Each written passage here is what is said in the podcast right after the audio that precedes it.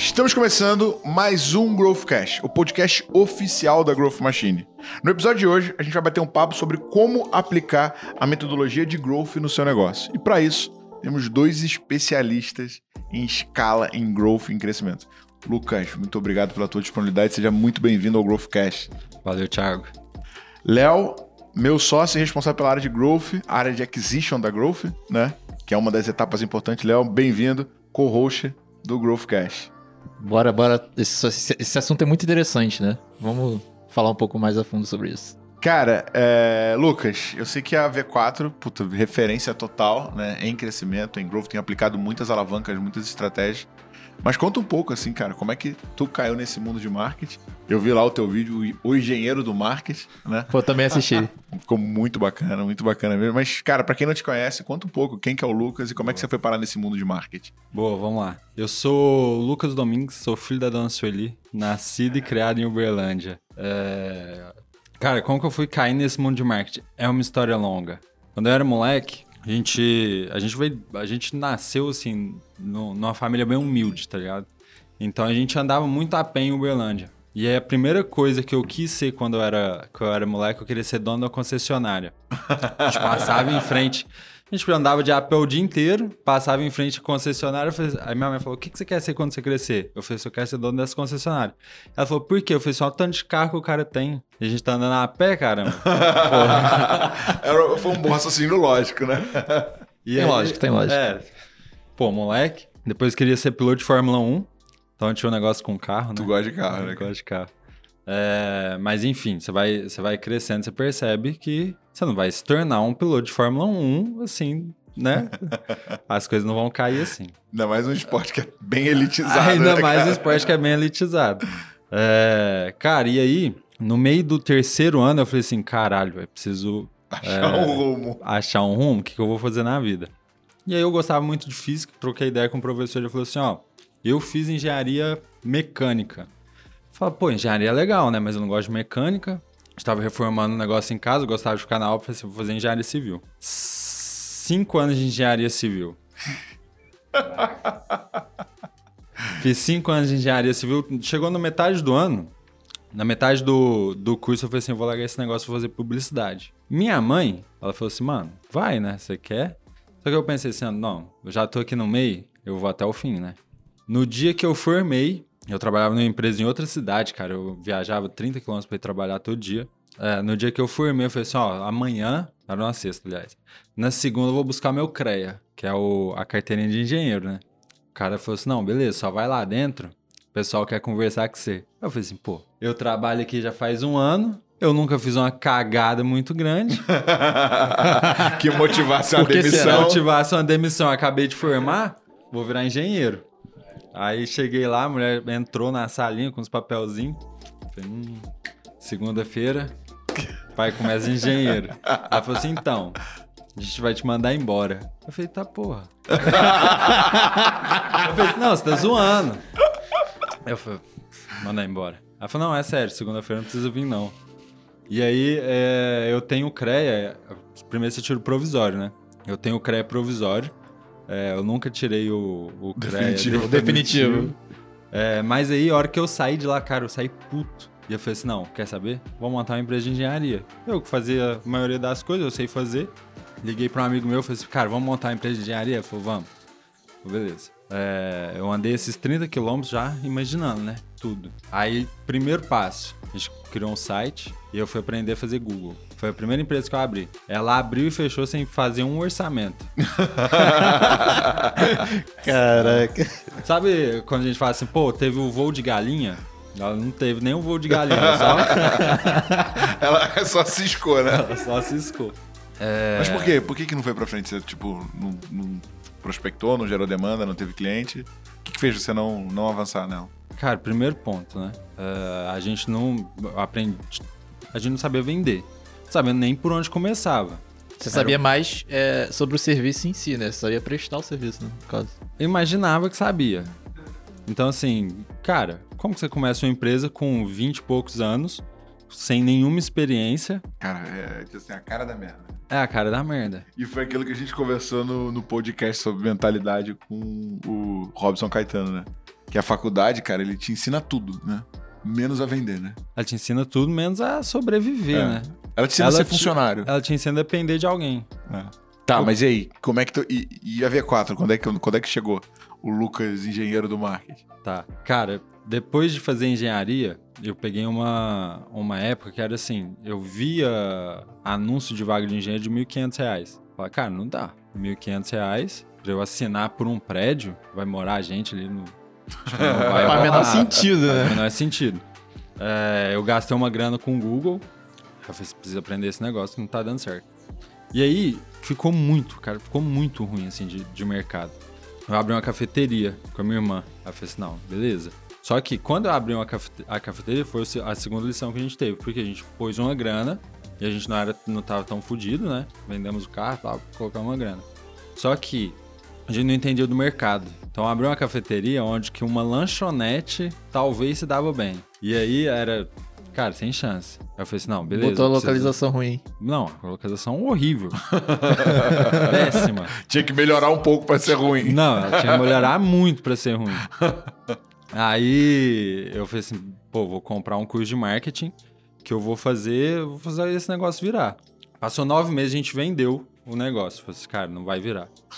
E aí, um amigo nosso foi lá na, Mas deu certo? O cara que comprou tá lá ainda, não. O cara que comprou ficou lá dois anos. Ah, então pô, Aí não era uma- tão ruim. É porque, tipo, tinha, tinha um negócio do governo que gerava muito fluxo. Desde o dia que eu cheguei lá, os caras falaram assim: ó, esse negócio vai sair daí. Quero chave documento, esses Ah, negócios.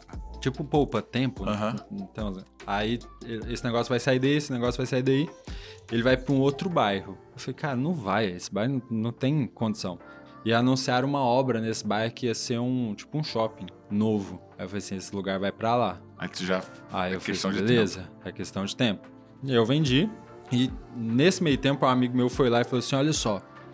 Um amigo nosso fez um evento, ele colocou, sei lá, 300 pessoas num hotel, trouxe um cara que falava de futebol e o Amaral, lembra do, do jogador do Amaral? Lembra?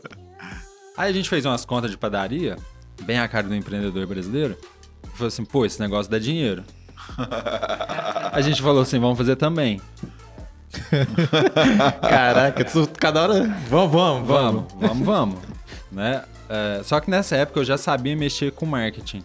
Então eu já tinha feito curso, eu já manjava um pouquinho. E aí a gente fez um show. E era assim, cara, você pensar no rolê mais errado que tinha era a gente. Mas aí foi onde que eu aprendi a vender. Foi a primeira venda que eu fiz. Porque eu precisava contratar um artista. ah, e era um artista que tava crescendo. A gente fez o show do Thiago Ventura. Caraca, jura? Que maneiro. E foi assim. E tu, mas tu tem, tu tem um contato do Thiago Ventura? Eu tenho o contato da produção. Eu tenho outros contatos que depois a gente fez muito, muito show, assim. É, Mas como que rolou? Eu mandei e-mail pra produção e eles falaram assim, cara, quem que é vocês? Eu falei assim, olha só, a gente nunca produziu stand-up. A gente, por sorte, a gente colocou nosso nome no edital do Teatro Municipal, que é um puto de teatro lá em Uberlândia. E a gente ganhou a data. A gente, beleza, ganhamos a data, vamos contratar o artista. Eu falei assim, a gente nunca produziu stand-up.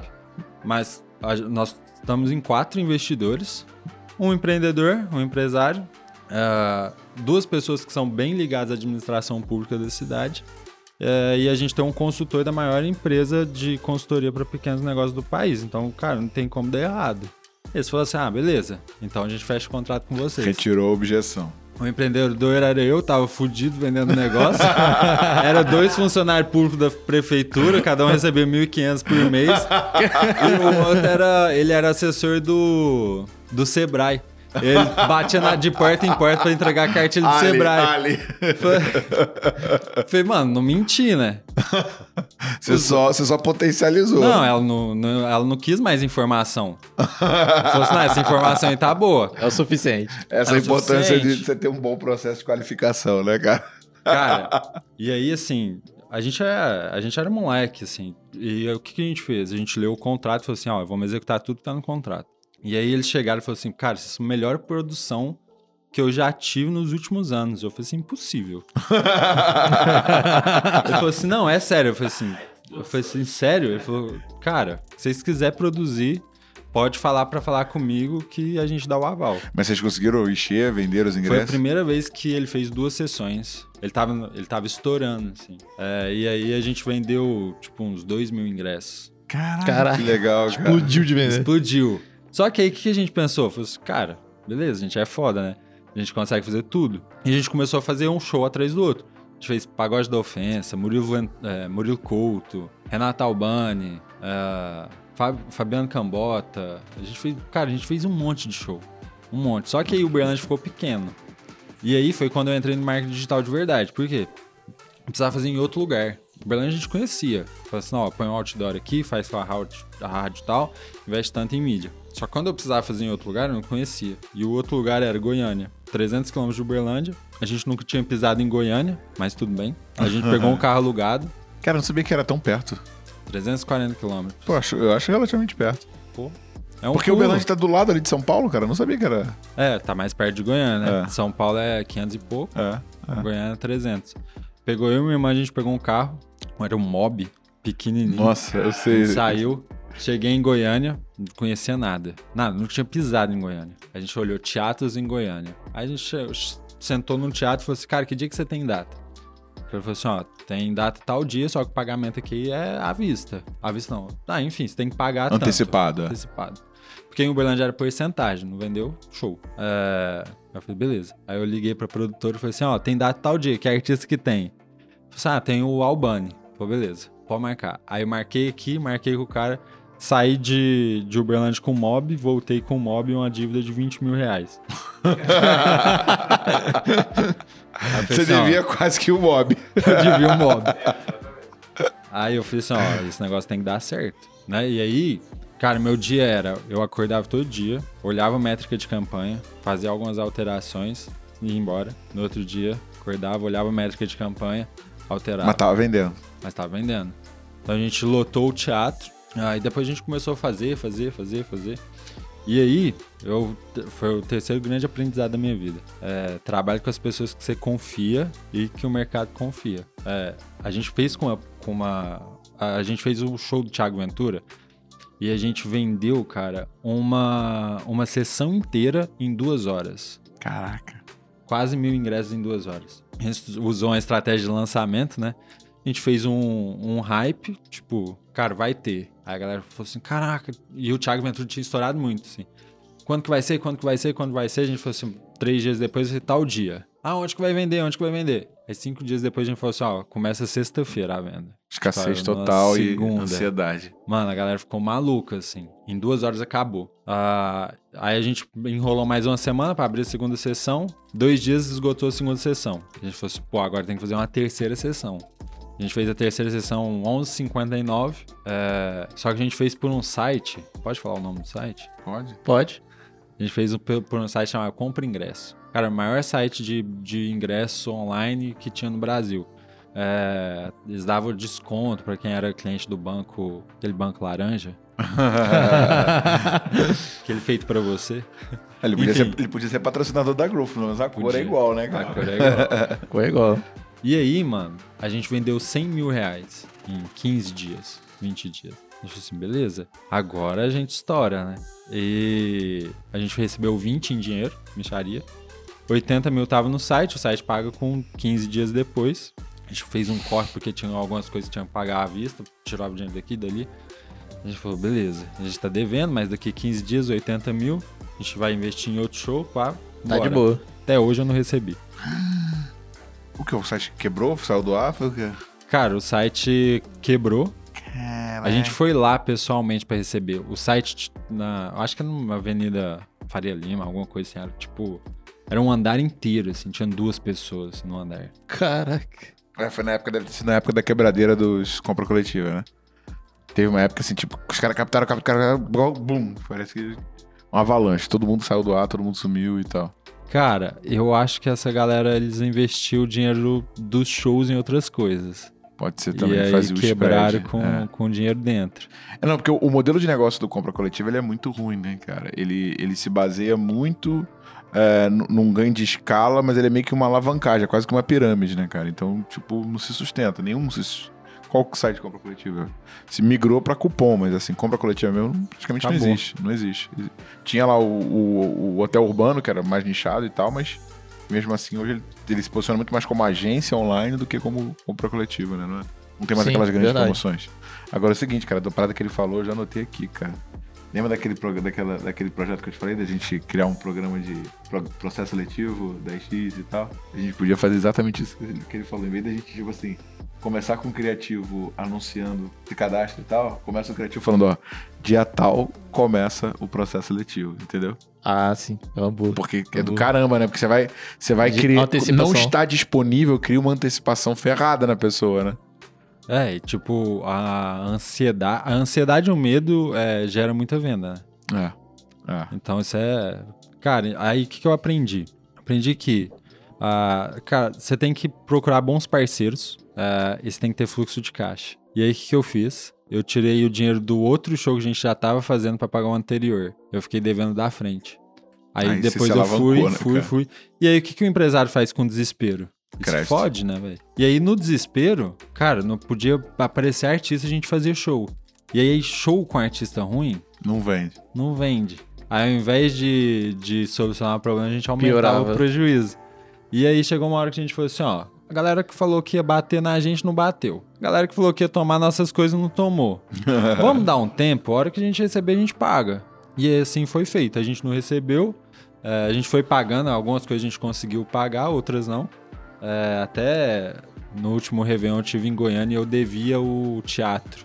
E o gerente do teatro falou assim, mano, os caras vão me mandar embora, eu vou pagar no meu bolso. E aí eu liguei pra ele e falei assim, irmão, você tá no teatro ainda? Ele falou assim, tô. Eu falei, assim, tô passando aí, quanto que eu te devo? Ele falou assim, três e pouco. Falei assim, ó, tá na conta. Ele falou Caraca. assim, caralho, velho, que massa. É. E aí, o que que rolou? Eu sabia fazer marketing, só. E fazer evento. Só que evento eu não queria fazer. E aí eu tinha, tinha alguns amigos que tinham empresa, falei assim, ó, vou ensinar, vou lá aprender com essa galera. Não era nem ensinar, eu falei assim, vou aprender o que esse povo faz em empresa mesmo de marketing. E aí quando eu cheguei, cara, eu abri o site, os caras não tinham um pixel, né? Eles não faziam rastreamento. E os caras não sabiam integrar uma ferramenta na outra. Não, só. É, Aí você começou a ver só vários não, problemas vamos lá, vamos ali, lá, né? vamos lá. O que, que é o pixel de rastreamento, Léo? Explica pra quem não sabe por quê. E por que que não. E o que que é, por que que é importante ter isso no site, né? É, então, hoje as ferramentas de anúncio utilizam métodos de, de, de rastreamento. No caso, ele mencionou ali o, o Pixel. O Pixel é, é- é o método de rastreamento do Facebook. Você tem que pegar esse código no- no- na, na ferramenta do Facebook e colocar dentro do, do seu site para que ele consiga en- entender quem está visitando o seu site e aprimorar as campanhas de anúncio. Caso você não tenha isso e você esteja rodando anúncio, simplesmente você não tem uma conexão entre o seu site e as campanhas de anúncio que você está rodando. Ou seja, você está perdendo dinheiro, porque o não Facebook vai está se cego. otimizar, né? Não vai se otimizar. Então você está só gastando E- dinheiro. E a campanha é rodada no, no Facebook, né? Por isso que. Exatamente. Tem no Facebook, conexão. no Instagram. Boa. Exato. Boa. Dica número um. Você investe em marketing, você paga uma agência, e se seu site não tem pixel, cancela seu contrato. É, se, o não, sa- e- se você entrou no site de uma agência e não viu o anúncio dela depois, não contrata. Porque ela não tá fazendo aquilo que Ela ela, não te tá vende. fazendo aquilo que ela te vende. Não, e aí só um hackzinho bobo, cara. Se você for no- na, na Chrome Store, joga no Google, Google Chrome Store. Como é que é o nome do, do Pixel do Helper. Pixel, Pixel Helper? Helper. Instala no teu navegador, visita no teu site, clica no Pixel Helper, ele já vai te mostrar se tá lá ou não. Não estando, cara, você tá trabalhando com alguém que é amador e esse cara tá queimando teu dinheiro. Porque assim, qual que é o grande ativo que você tem, tanto de anunciar no Facebook quanto no Google? É, é, o, que, que, o que, que essas ferramentas têm? Eles têm uma inteligência artificial que vai analisando. Mostrei o anúncio pro Léo, o Léo clicou e não converteu. Pô, já sei que o perfil do Léo não é tão bom. Mostrei o anúncio pro Lucas, o Lucas clicou, converteu e, e converteu muito. Cara, vou tentar achar mais pessoas parecidas com o comportamento do Lucas.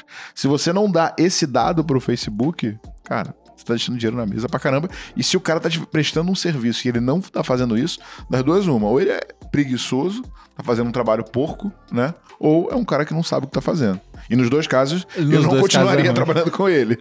Mas eu acho que ele, ele, é- ele não sabe o que ele tá fazendo. Porque ó, é, a, é a coisa mais fácil que existe é a instalação num pixel. E pronto, não tem conversa. É bem um rápido. pixel. É tipo, co- é copia e cola, É Ctrl C, Ctrl V. É. Pronto, acabou. É, enfim, ah, e aí nessa eu falei assim, cara, tem alguma coisa errada. É, eu entendo muito mais de marketing digital do que essa galera. E, cara, porque pontos porque que eu entendia. Quando a gente passou a não ganhar grana, eu falei assim, ó, tem alguma coisa que eu não sei que tá fazendo que eu não tenha resultado. E aí a gente ia pros shows E a gente, pra não ter que ficar passando cartão, essas coisas, a gente tirava 100 reais pra casa e falava assim, ó, três dias 100 reais se vira. Ah, e aí a gente comia, pô, sobrava uma grana, eu comprava um livro. Sobrava uma grana, eu comprava um livro. Então fui absorvendo muito conteúdo. Eu caí em lançamento, só aprender uma coisinha ou outra. É, eu aprendi a fazer lançamento caindo em lançamentos, né? Pô, era seis pau a fórmula de lançamento, falei assim, não, não tem grana.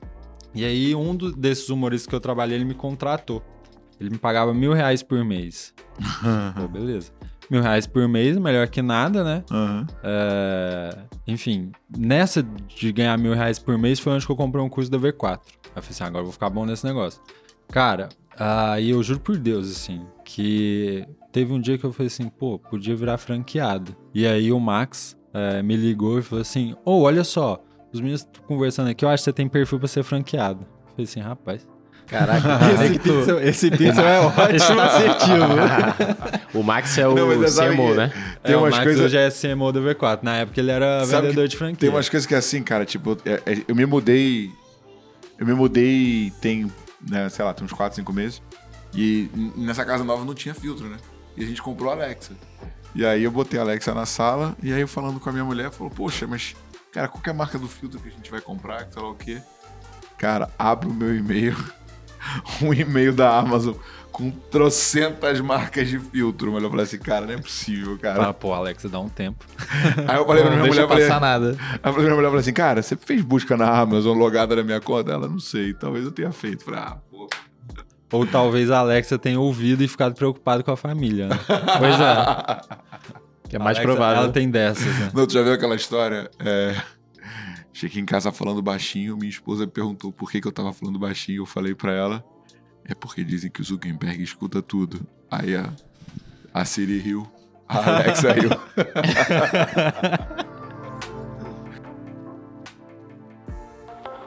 Opa, para tudo. Antes de continuar esse episódio, eu tenho uma notícia incrível pra te dar. Este podcast é patrocinado por Pipe Drive. Pipe Drive é a ferramenta feita por vendedores para vendedores. Aumente a sua produtividade hoje. O link com 20% de desconto e 30 dias gratuitos tá na descrição do episódio.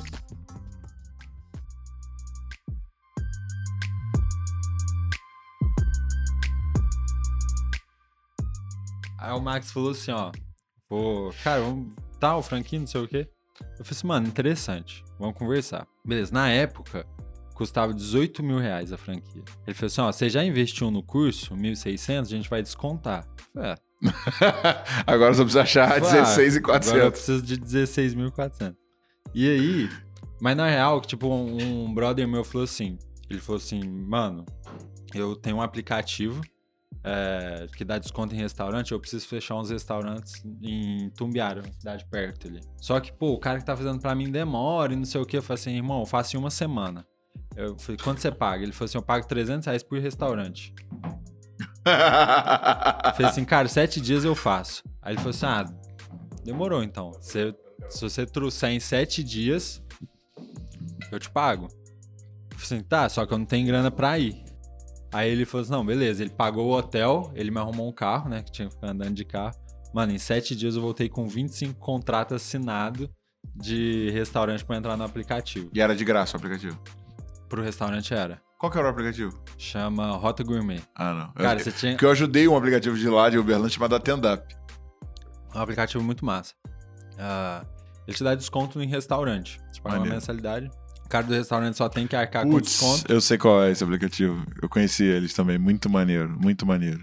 É tipo, ele fica, tipo, fazendo aliança com vários restaurantes e aí fica disponibilizando diversos é, benefícios e é tipo um clube de assinatura, né? Exatamente. Então, Muito tipo, maneiro. mano, todo mundo ganha. O aplicativo ganha, o restaurante ganha, o assinante ganha.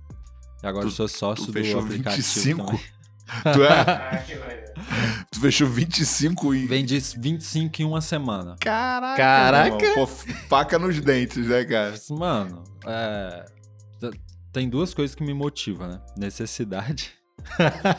Necessidade e sonho, assim. Eu falei assim, mano, eu preciso de grana, velho. Peguei essa grana, deixei investir a grana toda. Falei assim, pô, vou deixar aí, uma hora vai servir pra alguma coisa. E aí eles me falaram assim, a V4 me falou assim, ó, seguinte, você vai vir pra cá, vai passar sete dias em Porto Alegre. Se você for aprovado, você tem que pagar a taxa de franquia. A taxa de franquia é, sei lá, 8 mil reais, 10 mil reais.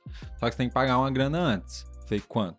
Ele falou assim, ó, eu te dou, é, eu faço em duas parcelas, uma de 5 e duas, duas de 2,5. Eu falei assim, pô, 5 eu tenho. Já dá pra dois e começar. meio, dois e meio a gente vai achar. Eu falei assim, irmão, é, eu já tô devendo Deus e o mundo. Se eu dever mais ele, eu vou dar um jeito de pagar. Uma hora ou outra eu vou conseguir, mano. E aí eu paguei os 5 mil. Eu ganhava mil reais por mês, né? Do Murilo Couto. É, aí eu falei assim, mano, vai dar. Cheguei lá. Cara, como que eu fui, né? Hotel pago pela V4. Passagem de ônibus, ó, passagem de avião paga pela minha mãe e minha irmã em sete vezes. Caraca. É, e eu tinha, sei lá, 200 reais ainda de grana pra poder gastar, então eu comia McDonald's e os lanchinhos da V4. E não tinha mais nada, né? E aí eu falei assim, beleza. Só que tem um negócio. Se eu não for aprovado, ainda tem mais duas parcelas de, de 2.500 reais pra pagar. Perdi os meus cinco. Falei assim, mano, eu tenho, que, ser- eu tenho que ser o melhor, né? Por quê? Eu imaginei. Falei assim, mano, se eu for o melhor, eles vão ser a primeira pessoa que, que vão me chamar. Se eu sendo a primeira pessoa, eu vou receber o primeiro contrato primeiro. E eu literalmente preciso desse dinheiro pra pagar eles. Então eu me dediquei pra caramba, velho. Pô, fazer. Mas assim, eu já entendia muito, mas fiz tudo, tudo, tudo, tudo. Cheguei lá, a gente fazia um mês online. Cheguei lá e falei assim, cara, só tem nego foda aqui, velho. Vai ser foda, vai ser difícil. Quando eu voltei, eu falei assim, tô aprovado. Não, real, assim. A V4, eu acho que era uma sala. Cara, o tamanho desse estúdio, assim. As cadeiras, eu lembro que, tipo, eu sentei numa cadeira, a gente foi no, no escritório um, um dia, eu sentei na cadeira, eu encostei, a cadeira quase quebrou. Caraca. Aí eu falei assim, nossa, meus 5 mil. meus 5 mil. É. Falava com o Denner. é, cara, o Denner falava umas coisas que você falava assim, meu Deus. Esse cara não é O que, que normal, tá não, né? acontecendo? Velho. Ele ia de bicicleta pra, pra Ele ia de jogar. bicicleta, velho. Ele ia de bicicleta e falava em IPO. Fala assim, das duas uma. Ou esse cara é muito visionário, ou ele é muito louco. Ou os dois, né, cara? Ou os dois. Eu descobri que ele é muito visionário, assim. não, mas você sabe que a diferença do louco. Pro visionário não é nada, né? Vai ver é o ele resultado, né, vai cara? Ver ele é louco, então. É, não, pô. Ô, Se, não, se Denner, você, olha só, se você é louco e não.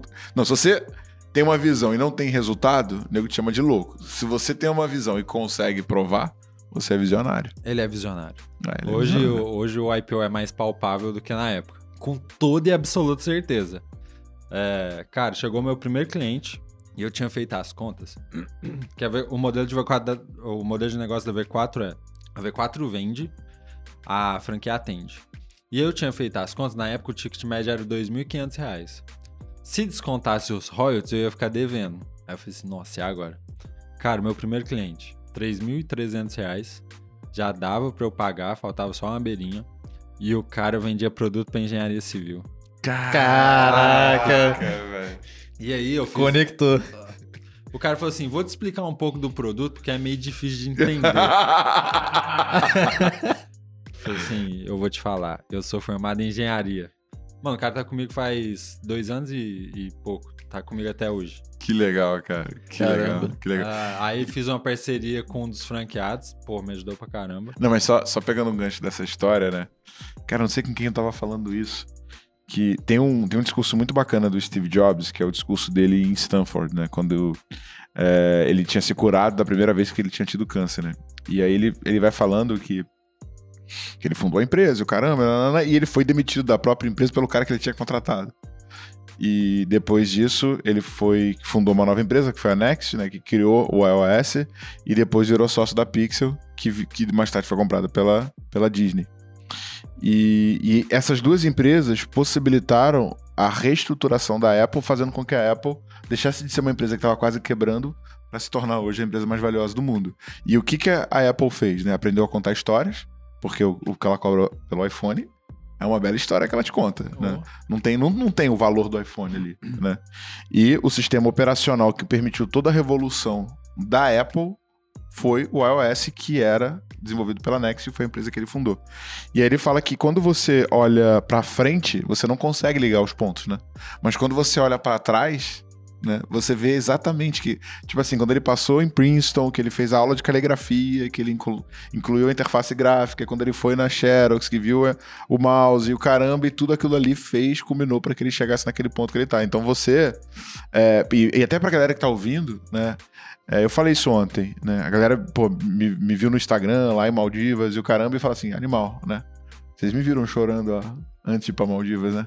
Então, assim, a maior parte do, nosso tempo são, são momentos difíceis, né? Só que a tua visão, a tua ambição e o teu desejo de chegar mais longe faz com que, primeiro, você projete aquilo e isso te ajude a continuar percorrendo, mesmo quando a porrada é forte pra caramba, porque imagina, mano, tu passar uma semana comendo McDonald's, né? Se fosse 15 dias, te matava. não é pra nem, não é, e, e você para e fala, pô, mano, eu já cheguei em hotel, porra, sem grana, eu olho no espelho e falo, caramba, mano, eu sou inteligente, eu sou bom, eu sei vender, por que, que eu não tô tendo o resultado que eu mereço, né? E aí a gente começa a vir aquele sentimento de culpa que puxa a gente pra baixo. Só que, cara, esse sanduíche que tu comeu no McDonald's, ou- essas moedas que você contou na sexta-feira, que talvez você não tenha tido nem grana pra, pra comer, faz você olhar hoje pra um obstáculo, pra um desafio e executar numa outra velocidade que talvez você não executaria se tudo tivesse sido fácil, teu papai e a mamãe tivessem proporcionado isso pra você.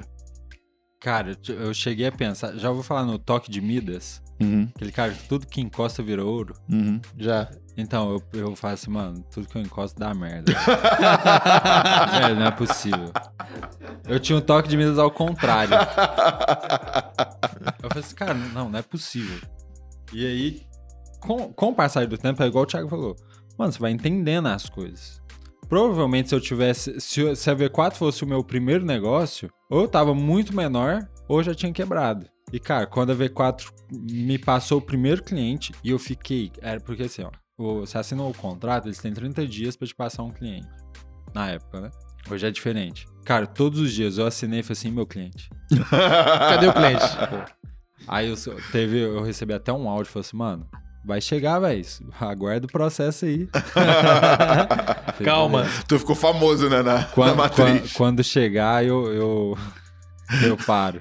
Aí chegou o primeiro cliente, eu falei assim, top, mano. E o próximo? Vai? Cadê o segundo? Cadê o segundo? Então, assim, cara, eu fiquei frenético. Porque eu falei assim, cara, eu já fui pequeno. Eu sei que quer tá na merda, velho. Então, tipo, mano, se eu precisar me matar de trabalhar, velho, foda-se.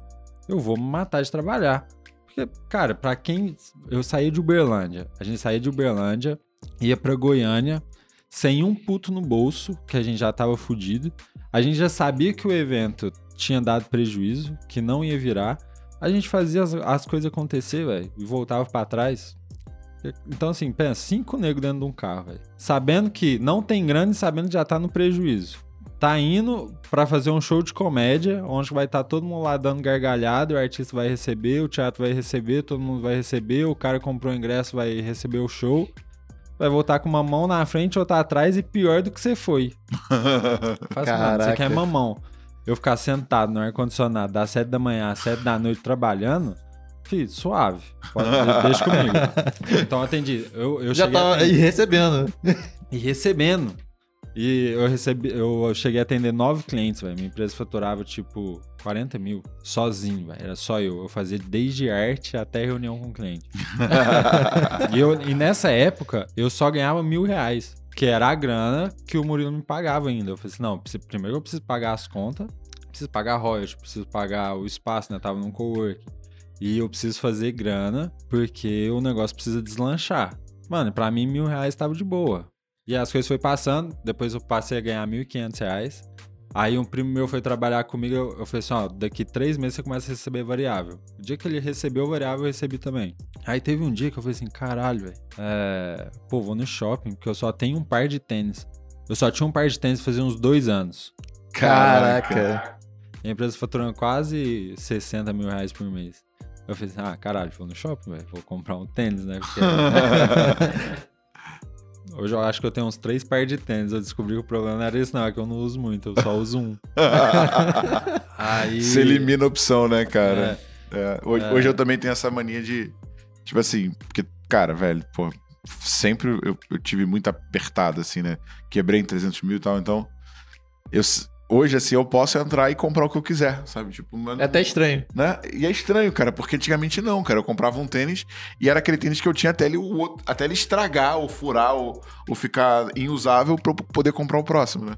E aí você vê assim, cara, e é difícil lidar com isso, né, cara? Minha mulher até briga comigo, assim, cara, tu não precisa de mais um par de tênis, né? E realmente não preciso, né? Mas às vezes a gente quer comprar pra mostrar que a gente pode, ou que a gente consegue, ou que a gente conquistou esse momento, né? Cara, eu passei. Eu passei um ano que eu não comprei uma camiseta. então, assim. Cara, eu, eu acho que quando a gente vai falar de growth, velho. O que é growth? Vamos simplificar. Vive a merda e não faz de novo.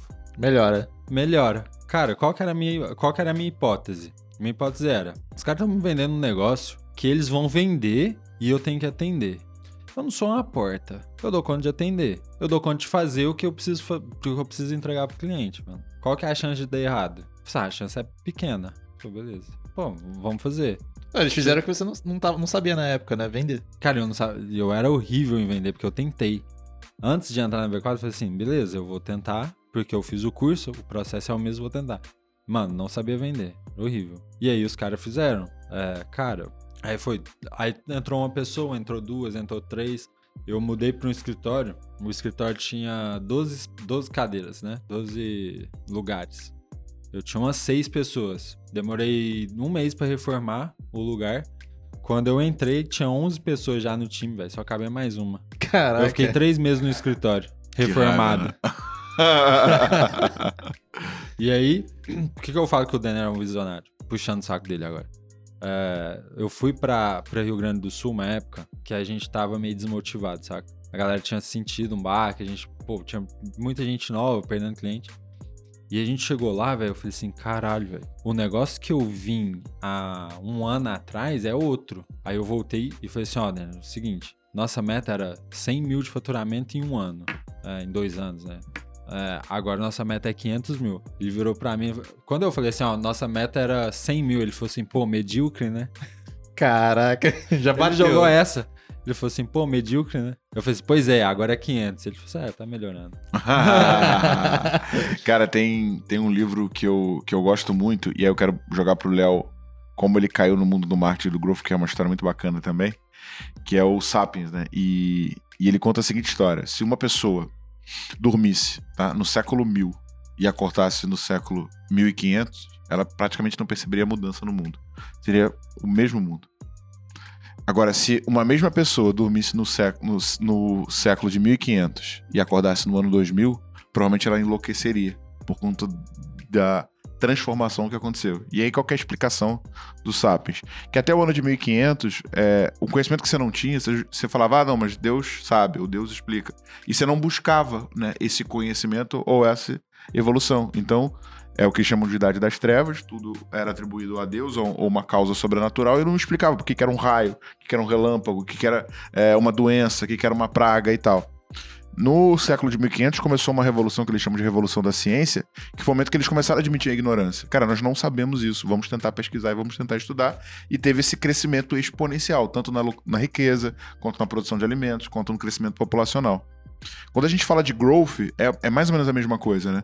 Porque se você tá fazendo alguma coisa, uma campanha, e você não tem o Pix, ou você não tá medindo, e você tá lá, tipo, um mês depois do outro no mesmo lugar, cara, pode passar dois anos, e, e você conhece negócio, você conhece negócio, que passaram dois anos e estão exatamente no mesmo lugar que estavam há dois anos atrás. Só que uma empresa que tá o tempo inteiro admitindo que não sabe, testando hipótese, fazendo experimentos, colhendo dados e retroalimentando e modificando, cara, é bizarro. E eu digo isso pela gente, cara. O que a gente evoluiu nesses últimos três meses, eu acho que a gente não evoluiu ano passado inteiro. Você concorda? Sim, sim. Com certeza. E, cara, só pra, tipo, contextualizar um pouco também da tua chegada, como é que você foi parar nesse mundo? Porque ele, ele também é engenheiro, ele fez a mesma cagada que você fez. Vou contar um pouquinho dessa história. Você é engenheiro o quê? Sou formado em engenharia elétrica. Pô, já. Se nós achar um engenheiro hidráulico, a gente monta uma construtora amanhã. que boa de marketing. Boa de marketing. Eu vendo, eu vendo. Cara, então, eu. Eu sou formado em engenharia elétrica, minha especialização é telecomunicações, né? Eu trabalhei três anos ali na área de telecomunicações. Dois anos como estagiário e quase um ano como contratado, né? É, O que me causou ali um pouco de revolta, geralmente eu não conto isso para as pessoas, eu não falo muito, não argumento muito sobre isso.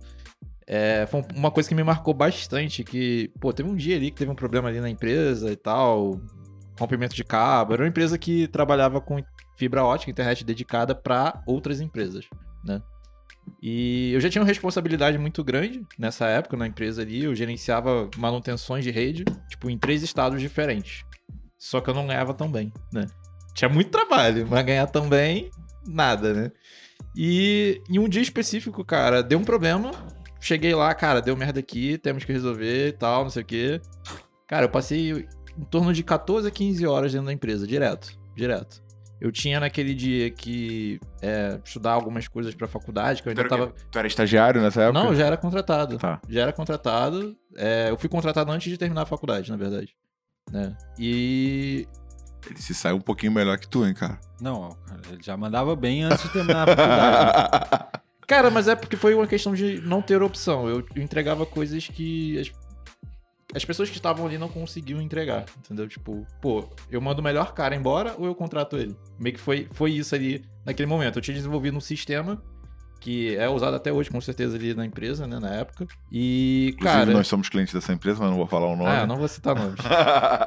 É, E, cara, eu desenvolvi aquilo ali, tipo, obviamente ficou bem claro o potencial que eu tinha ali pra empresa, né? Cara, eu sei que nesse dia eu passei 14, 15 horas ali trabalhando direto e tal, mas esse não foi o problema. O problema foi depois, quando eu vi meu salário. Eu vi que, tipo assim, é, eu recebi meu salário normal, aí como eu peguei, aí eu- minhas horas foram pro banco de horas, a maior parte, e como eu peguei ainda um pouquinho do turno da noite, eu ganhei, sei lá, 15 centavos a mais. Caralho. Aí, quando é, teve um aumento ali dos impostos, alguma coisa a mais. Aí, no fim das contas, quando eu fui ver, eu tinha recebido menos que no mês anterior. Só que eu tinha trabalhado mais. Aí eu fiquei olhando e falei, porra, mano, tô fazendo alguma coisa de errado. Eu comecei a me questionar, tô fazendo alguma coisa de errado. Porque se eu tô trabalhando 10, 14, 15 horas, em média ali, em alguns dias do, do mês e tal, não foi a primeira vez que aquilo ali ocorreu. E, pô, no fim das contas, eu recebo a mesma coisa todo mês. Eu, um banco de horas que nem eu não posso nem escolher quando eu tiro a minha folga. Que, tipo assim, eu tirava folga quando dava. Eu não, eu não escolhi, entendeu? É, eu comecei a me questionar, pô, será que eu tô no lugar certo? Será que eu tô indo pro caminho certo? E chegou um momento que eu falei, cara, é melhor eu sair, priorizar minha faculdade e tal, terminar a faculdade. E eu acabei saindo. É, E no mesmo dia que eu saí, eu fui e mandei mensagem pra um amigo meu que trabalhava na área de arquitetura e tal. A gente tinha começado um negócio junto anos atrás e tal. Eu falei... Só que aí eu saí de arquitetura lá com ele pra ir pra telecomunicações, que eu queria ter essa experiência na época ali e acabei entrando nessa empresa. E aí, quando eu saí, eu fui e mandei mensagem pra ele, pô, cara, saí do trabalho aqui e tal, pô, tem alguma coisa aí pra eu fazer? Aí ele foi mandou pra mim, cara, pra você tem sempre. Já pode começar amanhã. Já mandou assim, começa amanhã. Falei, pô, cara, eu não tenho muitas horas disponíveis, eu tenho 16 horas por semana, 16 a 20 horas por semana, é o máximo que eu vou fazer, trabalhar contigo. Ele, cara, a gente pode fazer o seguinte, em vez de trabalhar por hora, trabalha por resultado. Falei, pô, por resultado? Aí você falou meu idioma. Eu falei, cara, beleza, vou trabalhar por resultado. Aí ele fechava os projetos de, de engenharia, né, de arquitetura e tudo mais, e eu ajudava ele no detalhamento, né, desenho, estruturação, e eu, só que eu fazia isso de qualquer lugar, né, eu podia estar em qualquer lugar, só precisava de um computador e internet. Sério, quando? Isso, quando que foi isso? 2017, se não me engano. Cara, eu sei que eu comecei a fazer quatro, cinco projetos dentro de um mês ali, fazia muito rápido. Comecei a criar formas de otimizar, né? Fui otimizando, otimizando. Cara, no fim das contas, eu trabalhava 16 horas e ganhava o dobro do que eu ganhava trabalhando milhares de horas na, na, na outra empresa. Só que aí chegou um momento que ele, falou, ele não tava mais conseguindo escalar o negócio, não tava conseguindo fechar mais clientes. né? e eu falei, pô, cara, se eu tiver mais projetos, eu, Eu vou ganhar, mais. mais dinheiro. Porra, vou ajudar ele a, ganhar, a fechar mais projetos. E comecei a ver, pô, cara, por que tu não tá fechando projeto? Tá, cara, ele ah, não chega mais contato, não tem mais contato, não tem mais contato. Eu falei, pô, o que, que tu faz pra ter contato? Ele, ah, eu rodo anúncio. Eu falei, pô, beleza. Onde é que você roda anúncio? Ah, no Google. Falei, pô, deixa eu dar uma olhada, posso dar uma olhada? Ele falou, ah, pode, pô, tu tem total liberdade. Aí comecei a olhar os anúncios, eu falei, pô, cara, tu tá atualizando isso aqui? Ele falou, pô, ah, eu botei um dinheiro aí, deixei rodando. Aí eu falei, pô, deixei rodando. Comecei a olhar, pô, como é que será que funciona isso? Aí comecei a pesquisar. E ler central de ajuda, e, e ler, e ler, e ler. Aí eu comecei a ver, eu falei, pô, caraca, encontrei forma de otimizar. E vi que ele tava perdendo 50% do budget dele há dois anos. E ele nem sabia. ele não sabia. Ele não tava Não, ele, não negativando. tinha, ele não tinha pixel no site. né? Não, ele- ele tinha, só que ele não tava negativando algumas palavras-chave que, pô, não Cara, dava resultado, eu- era óbvio. que é o outro básico, né? O É. básico. Mas eu vou te falar que, cara, sei lá, 80% dos negócios estão Não, nessa situação. aí- 80% dos poucos que investem É. em marketing estão Não, mas o mais doido E já tá à frente de quem não faz, porque Já, ele, é. ele já ganhava dinheiro, né? O cara ganhava dinheiro. Ganhava, não ganhava. escalava, mas já ganhava dinheiro. Só que aí eu fui, comecei a negativar e tal, não sei o quê. Beleza, melhorou o resultado mais um pouco. Aí ele falou, pô, cara. Só que aí chegou no teto de novo. Falei, porra, e agora? O que, que eu faço? Mas aumentou o número de vendas. Aumentou o número de vendas. É... Só que eu comecei a pesquisar, pô, será que tem como otimizar mais ainda? E por acaso eu acabei caindo em SEO, né? Posicionamento no Google ali, como posicionar site no Google. Comecei a ver aquilo, pô, peraí, então eu posso posicionar site no Google e aparecer de graça? Né? Comecei a questionar aquilo, eu falei, pô, então eu vou começar a fazer isso. Só que a estrutura do site lá era Magento na época, eu não sabia nada de Magento. Cara, eu comprei uns três cursos de Magento, aprendi Magento, aí eu vi que tinha alguns erros de programação né, na estrutura do site. Aí a gente arrumou um programador lá, o programador começou a ajeitar. Aí, inclusive, ficou puto comigo na época, porque ele falou, ah, tá pronto. Eu olhava, pô, não, não tá pronto. Não tá, eu tô testando aqui, não tá bom. Já viu, já viu isso, Luan? Já viu isso, Luan? Pois é. É, eu voltava, cara, não, não tá pronto. Né? Aí, na verdade, ele passou a me levar muito mais a sério depois de um dia que ele falou assim, que eu pedi uma, uma demanda pra ele, né? Ele, óbvio, recebia por demanda. E ele falou, cara, eu vou levar três dias pra fazer isso. Eu olhei e falei, cara, não é possível que você vai levar três dias pra fazer isso. Dá pra terminar hoje. Falou, não, vou levar três dias. Eu falei, cara, tá bom. Cara, eu gastei duas horas. Eu fiz em duas horas mandei pra ele. Tá aqui, tá funcionando, eu levei duas horas. Você falou que ia levar três dias. Eu falei, é melhor você lidar melhor comigo em questão de prazos. Porque se eu fiz em duas horas, você tá falando que vai levar três dias e você é profissional sênior disso aí, né? Então depois disso, nunca mais ele deu Questionou o prazo. teu prazo. É. Ele te odeia até hoje, né? Mas. É, quebrou o orçamento dele. É, só que aí, cara, o que aconteceu é que nesse meio de trajeto a gente começou a escalar o site, eu comecei a posicionar em várias buscas, eu criei algumas estratégias com redes sociais. A gente atingiu 10 milhões de visualizações no Pinterest por mês, Caraca. né? A gente recorrente. Depois eu criei uma forma de monetizar com o Google AdSense, então as pessoas acessa- acessavam o site e eu começava a ganhar dinheiro ali em dólar ali só pela pessoa acessar o site em si, eu não precisava comprar nada. Depois eu criei um modelo que a pessoa podia comprar automaticamente. Aí, tipo assim, eu passei a receber 4, 5 mil reais ali de forma automática. Né? Eu não, não precisava trabalhar mais. É... A pessoa entrava no site e comprava, basicamente. Cara, e aí a gente foi escalando, escalando, até que chegou um ponto que a gente viu que os concorrentes começaram a copiar a gente e ligar pra gente, pô, cara, como é que a gente faz pra ser parceiro, né? Porque a gente começou a crescer muito, a posicionar em várias buscas do Google e essa questão da rede social também, então a gente começou a ter gente de outros países chamando a gente. Pô, pô, país que eu nem conhecia, cara. Começou a mandar mensagem, pô, o cara não entendia o que tava escrito no site, mas ele entendia as imagens, né? Aí, pô, ca- aí mandava em inglês, mandava na língua maluca lá, não, eu quero isso aqui. Mandava o print da imagem, né? E só que aí eu vi que o modelo, esse modelo de negócio tinha alguns problemas, né? Que, por exemplo, projeto. Pô, projeto demanda hora de você desenvolver e tal. Eu falei, pô, tem essa limitação de desenvolvimento. Até por isso que eu criei um produto que vendia ali que não tinha essa limitação de, de, de desenvolvimento em si. Só que chegou um ponto que eu- é, é, foi um momento que eu parei, né? Que eu acabei saindo ali, não, não fiquei mais com o meu colega, que eu vi que eu tava muito mais rápido do que ele. Tava muito mais acelerado, né? Eu falei, cara, vamos escalar e tal, vamos fazer uma parada global, vamos vender pra caramba. Ele falou, não, cara, pô, mas tá- já tá caindo dinheiro aí, cara. Tá bom, vamos parar por aqui mesmo. Deixa, deixa rolar. Eu Falei, mano, mas não é isso que eu quero. Eu quero escalar a parada, eu quero fazer um negócio gigante e tal, não sei o quê. Não, vamos contratar time. Eu arrumei, um, arrumei outra pessoa, falei, cara, arrumei um investidor. Não, vambora, vamos botar dinheiro nisso aqui, vamos vamos fazer um escritório e tal, não sei o quê. Não, cara, vamos mais devagar. Já tá, já tá de boa, já tô recebendo o meu aqui. Aí eu falei, não, mano, então vou fazer o seguinte, você segue aí teu rumo, eu vou seguir o meu, eu vou me encontrar, né? e aí, acabei conhecendo o Thiago, né? Vi uns anúncios dele ali no, no- numa época. Aí ele ali. olhou e falou assim: Pô, olhei assim e tá falei, fazendo cara, merda. tá muito ruim. Esse negócio que você faz funciona. eu falei, cara, eu já vi que ele sabe vender, mas o marketing hum, dá pra melhorar. Né? E acabei é, prospectando ali, eu não sabia que era prospectar na época. Mas ele prospectou a Growth. Mandei mensagem ali pro, pro Cadu na época, pelo Instagram. Falei, cara, encontrei uma porrada de erro aqui no, no site, posicionamento, em vários locais. Comecei a mostrar pra ele, cara, tem erro aqui, aqui, aqui, aqui. Eu acho que pode melhorar assim, assim, assim. Inclusive, tem outras coisas que eu também posso melhorar, só que eu não vou falar aqui, né? Aí a gente pode Cara, começar. detalhe, né? Pra quem tá ouvindo e tem uma agência, esse pitch aqui converte pra caramba, Pra né, cara? caramba. Não, e eu descobri que isso convertia por acaso, porque antes de eu fazer isso com, com o Cadu, né? um- uma pessoa me ligou tentando vender pra mim. é, eu não lembro o que ele tava tentando vender, mas tentou vender um, no telefone pra mim e tal, não sei o que. Eu falei, cara, deixa eu entrar no site de vocês. Aí entrei no site, falei, cara, tu tá querendo me vender isso? Pô, mas o seu site eu não acho no Google. Eu tenho que digitar o nome exato. O site, a estrutura em si, o layout tá, tá horrível. E você quer me vender alguma coisa? Não, não tem, tipo, referência nenhuma pra falar comigo. Aí a pessoa, telefone, não, peraí, deixa eu passar pro meu gerente. Aí eu falei com o gerente, o cara ouviu, ouviu. Não, deixa eu passar pro diretor. Passou pro diretor. Você não quer vir aqui, não? Na sede da empresa? Eu falei, cara, vou avaliar aqui o modelo de negócio de vocês primeiro. Olhei, falei, ah, eu vi que a índole já não tava indo numa direção tão boa. Eu falei, não, mano, eu não vou pra esse lugar aí, não. Você gosta de receber chamada de telemarketing ainda ou já passou dessa fase? Cara, hoje eu já não atendo mais. Meu telefone, ele toca, sei lá, umas 15, 20 vezes por dia de telefone diferente. Eu já nem atendo mais. Cara, o, no- o nosso SDR fez isso esses dias.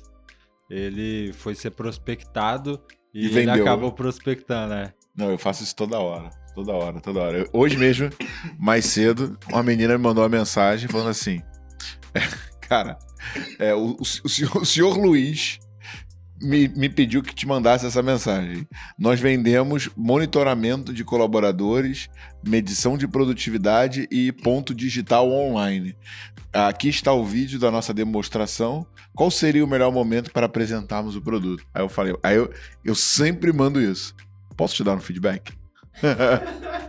Aí ela, pode, sempre será bem-vindo. Tipo assim, quase parece uma máquina, né? Não parece nem um ser humano. Aí eu falei, cara, olha só, a tua abordagem está orientada a produto. E ninguém quer comprar um produto. As pessoas querem uma solução. Ou uma resolução de uma dor ou de um problema. Então, dá uma olhada nesse vídeo. Aí eu mandei aquele vídeo como prospectar por e-mail, né? E, cara, assiste que isso vai te ajudar. Aí ela falou assim: Ah, percebo que o seu vídeo é do YouTube, sei lá o quê. Mais a folha de ponto de ser uma parada nada a ver. Aí eu falei assim, cara, não tem nem, nem nível cognitivo pra discutir. Eu falei, pô, obrigado. Virou não case. tenho demanda. Aí ela, caso surja demanda, estaremos sempre disponíveis. eu falei, cara, esquece. des- Aí, Desisto de case. você. Virou case pro nosso site. Virou, virou, mas não podemos contar, não. Vai, vai, É, ó, é galera, vai, vai vir um site aí em breve que vocês vão ficar surpresos. Pois Mas é. cara. depois eu te conto no É backstage. igual Pérolas do. Lembra do Pérolas do Orkut? Lembro, cara. Lembro, Nossa, era lembro. muito bom, Porra, Era cara. muito bom. Era muito bom. Era pra, pra galera mais nova aí, né? Era só um site, tinha as pérolas, o comentário, o depoimento e só tinha um botão pra você ir pra frente, né? Era, era só essa Era só página e você só ficava mudando. Mas era muito bom, cara. Mas era muito bom, cara.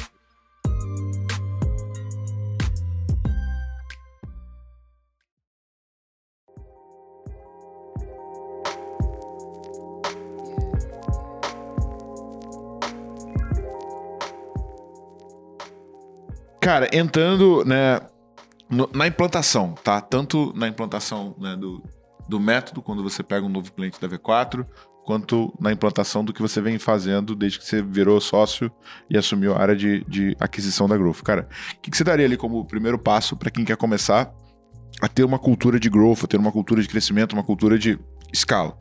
Cara, primeiro passo é medir. Não vai crescer nada se você não consegue medir. Ponto. Cara, eu concordo perfeitamente, né? Tipo, é, o modelo que eu, que eu tenho seguido bastante é, cara, monta o MVP, que é o produto mínimo viável, né? Do que você quer fazer. De forma rápida, o mais rápido possível. Pô, pode não ser perfeito, cara, mas faz. Faz, bota pra rodar. Depois você vai melhorando. Pouquinho em pouquinho, cara. Melhora hoje, melhora amanhã. Todo dia vai melhorando. Todo dia você vai melhorando. E eu acho que esse, esse é o ponto que, que a galera erra muito. Porque acha que growth é você fazer alguma coisa mágica ali né? Que vai dar um salto do dia pra noite. Não, cara, não necessariamente. Às vezes você pode fazer melhorias gradativas, né? Não, mas pô, o teu Fale com o especialista tá dobrando. Dobrou de janeiro para fevereiro Ah, dobra todo mês, né? Claro. e tá dobrando todo mês. Tá Isso. Não, assim, cara, o que, que acontece, né? A gente sempre foi muito orientado a métricas é, muito voltadas para a ponta de educação, porque toda a nossa, nossa estratégia sempre se baseou muito na expansão de receita baseada nos nossos alunos. E, cara, em algumas decisões estratégicas, a gente decidiu que a gente iria inverter esse KPI, que a gente ia- olhar menos para esse ganho de escala, de seguidor, de visibilidade, e ia olhar mais para geração de lead e oportunidade. Nessa virada, o que a gente fez? A gente fez uma série de ações de, puta, melhorar as auto... Assim, cara, eles fizeram... Era cheio de puxadinha, eles derrubaram, né? É, meio que refaz tudo. Refizeram toda a Então. ponta de automação. Mas eu, é, o primeiro passo, eu acho, vem tudo da medição. Sim. É, eu ouço muito. Cara, e vocês devem ouvir muito, assim, ó. Empreendedor. Você vai falar de qualquer coisa e fala assim, preciso melhorar meu atendimento. O que que isso significa? E aí, é, eu converso muito com, com um amigo que tem empresa e... Ó. Encerrou a live, Encerrou a cara. live. Começa de novo pra mim. Eu, conver- eu converso muito com um amigo que tem empresa Descarta e começa. e aí, fui no aniversário, a amiga minha ficou brava. Ela falou assim: olha só, eu tô te chamando aqui é, pra você me falar o que, que eu tenho que fazer, pra você me ajudar, mas você só fica me perguntando. Por quê? Ela falou assim: eu preciso melhorar meu atendimento. Eu falei, tá, o que, que isso quer dizer? Ela falou assim: ah, porque que tem que melhorar o meu atendimento. Eu falei assim, mas tem que melhorar o quê? Que- qual, que é a, qual que é a métrica que você vai usar pra dizer que melhorou? É tempo? Tem que mel- melhorar em tempo? Tem que melhorar em qualidade? Tem que melhorar em quê? Em retenção, resolução? Eu falei assim, em tudo. Falei assim, tá, beleza. Tudo o quê? Tudo o quê? E aí, o- qual que é o primeiro... Por que, que não dá pra fazer growth na maioria das empresas? Não tem métrica. Não, Não tem métrica. Como é que eu vou saber se eu tô melhorando? Porque se você me falar assim, ô Lucas, eu quero melhorar a rapidez do meu atendimento em 50%, Enquanto tá hoje. enquanto que tá hoje. Ah, tá em dois minutos, eu quero baixar para um minuto. Beleza, agora você vai criar hipóteses para fazer com que abaixe. Cara, você não vai baixar na primeira hipótese, você não vai baixar em 50%. Mas se você baixar em 5%, você já tem um ganho. É a mesma coisa, qualidade. Como que você aumenta a qualidade de um produto se você não faz um- uma pesquisa de satisfação? Então, o primeiro passo é métrica. Você precisa saber aonde você tá. Se você tá na merda, você precisa saber até onde. Se você tá no céu, você precisa saber até onde. Depois, segundo passo, na minha opinião, é hipótese. E aí, o que, que é hipótese? Literalmente, você vai precisar é, pesquisar. Se você não conseguir pesquisar, se ninguém tá fazendo o que você tá fazendo, você vai precisar imaginar. Vai colocar a hipótese e vai rodar aquele teste para ver se funciona. E aí, a- é, o, o cara também não pode cair no, no conto, né, do, do growth. O que, que é o conto do growth? Mano, isso aqui vai mudar a minha vida. Cara, a hipótese, ela é só uma hipótese. Até que ela se prove o contrário. Então, cara, não vai colocar toda a sua grana, toda a sua energia numa hipótese. Porque se ela der merda, vai fu- fuder com tudo, né? A gente faz, faz muito teste AB, provavelmente. Sim, sim. E teste AB, cara, 15% do investimento vai pro, pro teste novo. Esse é um ponto bem relevante. Você analisar o impacto de uma mudança, né? Você separar essa mudança e testar ela em uma escala menor, né? Não, e, e tem uma coisa assim, por exemplo, criativo, né, galera? Quando você faz um anúncio, principalmente no Instagram, Facebook, Google e tal, YouTube, né? Você vai fazer, vai produzir um conteúdo, vai produzir um vídeo que você vai usar como argumentação e você vai impulsionar esse cara tentando gerar uma conversão. E a gente tava olhando outro dia os nossos criativos, e aí o Léo falou assim, cara, quando você começa com uma pergunta, o custo político é muito menor, né? Sim. Aí eu mostrei a estrutura, né? Aí o que, que acontece? Isso é uma coisa boba que às vezes você tá gravando, né? Às vezes você tá escrevendo a copy e tal. Você não pensa, mas qual que é a diferença? Pô, Lucas, tá vendendo mal, cara. O que você vai fazer? Puto, né? Pô, que babaca. Quem é ele pra falar que eu tô vendendo mal? E aí, se eu fizer mesmo, mesmo anúncio falando, Lucas, você acredita que você poderia vender mais? Aí você para e reflete, pô, acho que eu poderia vender mais. Completamente diferente, né? Exatamente. Só que isso é um elemento de 50 milhões de outros elementos. A música do fundo, a cor do título, a cor da blusa e tal. Que quando eu vou combinando os melhores, eu vou conseguir ter ali o encontro da- do estado da arte, né? Exato. E aí também, provavelmente foi o que vocês fizeram. Vocês não falam assim, beleza, agora joga tudo com pergunta e vamos testar a hipótese das perguntas com toda a nossa verba de mídia. Porque não dá, né? Não dá. Não, não dá. Porque, mano, se foi uma coincidência, pô, vocês estão fodidos. Exato. Falar, ops, não funcionou. Deu ruim. Não, mas assim, uma das grandes vantagens que a gente tem no, no Facebook, nas ferramentas, é que ele mesmo prioriza, né? Você sobe vários, né? Não, mas geralmente, até pra galera entender, né? Se você tá numa escala maior, cara, você tem que rodar campanhas separadas pra teste também, né? Você não vai misturar Ferrar tuas métricas daqui ferrar suas funcionando. métricas. Pô, tu já sabe que o negócio é ruim. Pra que, que você vai jogar tudo junto ali? Não faz sentido, entendeu? Por exemplo, hoje quando eu rodo uma campanha, é porque eu já tenho ali, pô, eu tenho dois anos de, de, de, de know-how do que funciona e do que não funciona. Talvez se chegar uma pessoa nova e for rodar campanha no, no mesmo gerenciador de anúncio, do zero, sem ela olhar nada pra trás, cara, ela vai fazer besteira. Agora a questão toda é, antes de começar a rodar qualquer coisa, olhar tudo que, que aconteceu pra trás. Que foi exatamente o que eu fiz quando, tipo assim, assim que eu entrei na Growth, eu aumentei o resultado em quatro vezes, né? Já. Toma. O custo por lead. E como é que eu consegui fazer isso, né? Porque depois que eu entendi como funcionava, pô, já tinha um ano de histórico. Eu analisei todo o histórico pra trás e vi, pô, isso aqui funcionou, isso aqui não funcionou, isso aqui funcionou, isso aqui não funcionou. Então eu vou fazer agora só o que eu já sei que funciona, né? Eu não vou repetir os erros do passado, eu vou fazer o que eu já sei que funciona. Agora, se você não analisa nem o que você é, é, já tem de histórico na sua conta de anúncio, ou que você tiver rodando dentro da sua empresa, cara, como é que você vai tomar uma decisão? Às vezes você tá com uma empresa já tem um ano, dois anos, três anos, você tem um monte de informação espalhada e não tá analisando nada. Então você tá perdido. Não, e aí eu entro na nossa próxima pergunta, né? Que é muito comum em marketing, né? Como o exemplo que você deu e o exemplo também que você deu do, do cara não ter nem o pixel, é, do cara confundir esforço com resultado, né? Cara, como é que eu sei se eu tô me esforçando demais pro resultado medíocre ou como é que eu sei se o meu resultado tá condizente com o meu esforço? Ó, esse pedaço a gente continua. Não, mas vamos falar o seguinte, cara. É, tô investindo pesado em mídia, tá? Tá. E aí eu quero aumentar meu resultado. Primeira coisa que a gente descobre quando a gente aumenta investimento no Facebook, né? Infelizmente, que fica mais caro. né? O Fica mesmo muito mais caro, o lead né? não custa a mesma coisa. Não custa.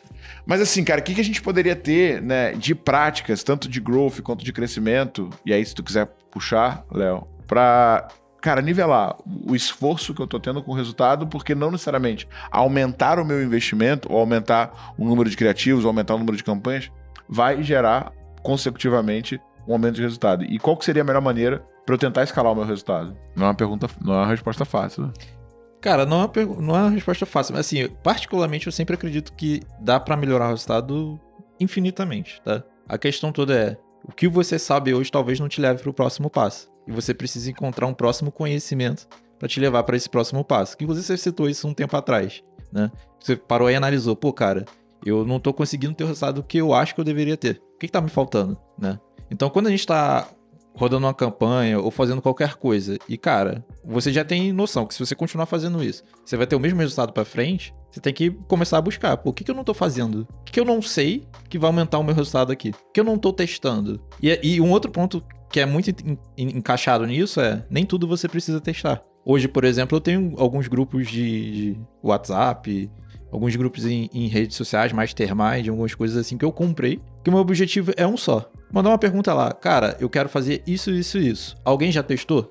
A galera vem e responde: Eu já testei, não funciona. Eu já testei, funciona assim, assim, assim. Mas dá pra fazer melhor assim. Isso me poupa o tempo, de eu gastar o tempo fazendo aquilo, testando aquilo, validando aquilo, porque alguém já fez. Então, assim, você buscar estar em contato com pessoas que estão fazendo as mesmas coisas que você, testando algo próximo, similar, te dá um salto gigante. Por quê? Você manda uma mensagem e o cara te responde.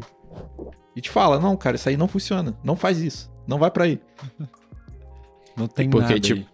E porque, tipo assim, ah, às vezes a gente acredita que você se esforçar, se esforçar, se esforçar, tipo, isso é suficiente pra ir pro resultado. Mas se você não tomar uma medida inteligente, você pode acabar fazendo esforço demais e não chegar a lugar nenhum. Cara, e eu tava. E assim, né? Tipo, eu, a gente produz muito conteúdo, né? Então eu. Pô, gente publica muito, a gente tá o tempo inteiro gravando, estamos aqui fazendo podcast sexta-feira de noite e tal. E, cara, a gente vê uma evolução tanto da qualidade do conteúdo quanto do alcance que a gente tá tendo, o número de seguidores, o número de oportunidades geradas. Tipo assim, tipo. O, você já bateu o número de janeiro. Não, Né? já, bateu, já bati o número de janeiro, de fevereiro e já tô batendo o número Então, de março. e estamos no dia, estamos gravando isso no dia 8, né? Então, assim. É, hoje é dia 8. pois é. É, pela... aí que tá o ponto de ter métricas, né? Pela estimativa que eu tenho lá, eu vou bater três vezes o resultado do mês passado. Não, e aí, assim, o que, que eu já vi, cara? Eu já vi gente, tá? Que a pessoa vai blogar ou vai postar. Cara, o cara vai postando, vai postando, vai postando, vai postando, vai postando. Cara, tipo assim, zero interação. Zero engajamento. E a pessoa continua numa, numa pegada do tipo, em algum momento vai virar, né? Cara, mas não, desculpa. Se, não vai. se você não estiver evoluindo, não vai virar. Não vai virar. Se, se você tá fazendo a mesma coisa um dia depois do outro, você pode ser o mais motivado do planeta. Parte da tua jornada e do teu processo é ir de algo ruim para algo diferente. Aí o cara tá dois anos postando e fazendo a mesma coisa. Né? O Aaron Rosa tá fala melhorando. isso. É impressionante como as pessoas insistem em continuar fazendo a mesma coisa do que analisar e ver o que ela pode melhorar. E eu já vi um outro caso também, que era um cara do LinkedIn. O cara tinha alcance pra caramba. Postava, postava. Só que, cara, ele só postava parada de autoajuda e pra tiazona, saca? Tipo assim, terror da tiazona. É... Aí eu falei, e aí, cara, tá conseguindo vender bem? Como é que tá? Ele falou, não, cara, não, não, não, não tô conseguindo vender pra minha audiência. Eu falei, cara, e tu já fez uma pesquisa de quem é a tua audiência no LinkedIn e tudo mais? Ele, cara, eu fiz. É, 95% são pessoas desempregadas procurando emprego. Pô, mas a alta ajuda pra caramba, né? E aí o cara se perde, que é o, aí é o oposto, né? O cara não tem. O primeiro não tinha nenhum engajamento. O segundo tem muito engajamento, mas só tem o quê? Métrica de vaidade. Like, view e comentário. Like, já viu like, view e comentário pagar algum boleto? Cara, esse é o melhor pitch de venda que tem. A gente mostra, tipo, eu mostro as redes da V4 mesmo, que tem, cara, tem trocentos mil seguidores, é, e fala assim, ó, beleza, sabe isso aqui? Serve pra nada. Aí eu mostro o nosso pipe e falo assim, tá vendo isso aqui? Mídia paga. É assim que funciona. Conhece a história da 3M? Qual a história? Tem A várias. história da empresa. Não, não. Ah, conhece? Não, não. É Pode contar. Eu- tipo assim, eu- eles já foram meu cliente, eu já, já fui lá dentro da 3M de Campinas e tal, e, putz, animal, já fui no Museu da Inovação deles, eu ajudava algumas áreas lá dentro, É, mas eu, eu sei- eu sei o nome, né, que é Massachusetts Manufacture, uh, é, os, os três M's, que é de Massachusetts. E, tipo, a galera é, tipo, são os pós-doto de, acho que do MIT que fundaram a 3M. Era uma mina de um mineral. Eles compraram uma mina e o mineral desvalorizou. Eles falaram assim, beleza, vamos quebrar. Só que esse mineral, ele fazia a lixa de esmeril. Eles falaram assim, pô, a gente faz a lixa com o mineral e vende. E aí a 3M veio é, evoluindo, veio crescendo, crescendo. E é, o que, que você percebe? A 3M tem um milhão de, de produto. Cara, tem muito produto. E eles têm uma cultura de os engenheiros eles têm que se dedicar 20% do seu tempo a uma a desenvolver algo que ele queira ou tipo, mano, você tem que imaginar alguma coisa. E aí, numa dessa, ah, 20% do tempo, se o cara trabalha 5 dias, é um dia na semana. Ele tem que trabalhar num produto que ele queira que seja do gosto pessoal dele. Numa dessa, o- um- uma dessas pessoas estava. Ela ficava muito puto, porque para marcar o livro da igreja que a mulher dele cantava era cheio de papelzinho. E aí ele abria o papelzinho caía, abria o papelzinho caía. Ele começou a pesquisar aquilo. E de um outro lado, um cara começou a pesquisar uma, uma fita adesiva, mas que ela não fosse tão forte. Porque quando ele ia fazer reparo em casa, arrancava a tinta e ele queria alguma coisa eh, que não fosse forte. Bom, nessa surgiu a fita crepe, que é uma, que é uma fita adesiva que não gruda, É. né? Uma fita adesiva meia boca, ela não gruda, só que ela serve pra muita coisa. E aí esse cara da fita crepe ajudou o cara da, do papelzinho, que ele criou o post-it. Então, a cultura de inovação, ela vem literalmente de imaginando e criando. E testando. E testando e, cara, e dando liberdade. Hoje, para os nossos maiores clientes, como que a gente escala? A gente sabe que, à medida que você põe verba, o Facebook entende que você quer, você consegue gastar mais, você começa a não só colher os seus frutos que já são mais próximos, você, você começa a explorar mais o mercado, então as coisas começam a ficar caras. Isso é normal. É, na verdade, né, tipo assim, é, existem 200 pessoas nesse momento que estão muito interessadas no teu produto. E aí você vai aumentando, vai aumentando o teu investimento, você bateu nas 200. Agora, né, o, e, o, e o Facebook descobre quem são essas 200 que estão muito interessadas. Agora ele vai achar caras que não estão tão interessados, mas que podem se tornar seu cliente. Então ele vai ter que impactar muito mais, vai ter que ficar insistindo e não vai ser de primeiro que o cara vai converter, por isso acaba ficando mais caro.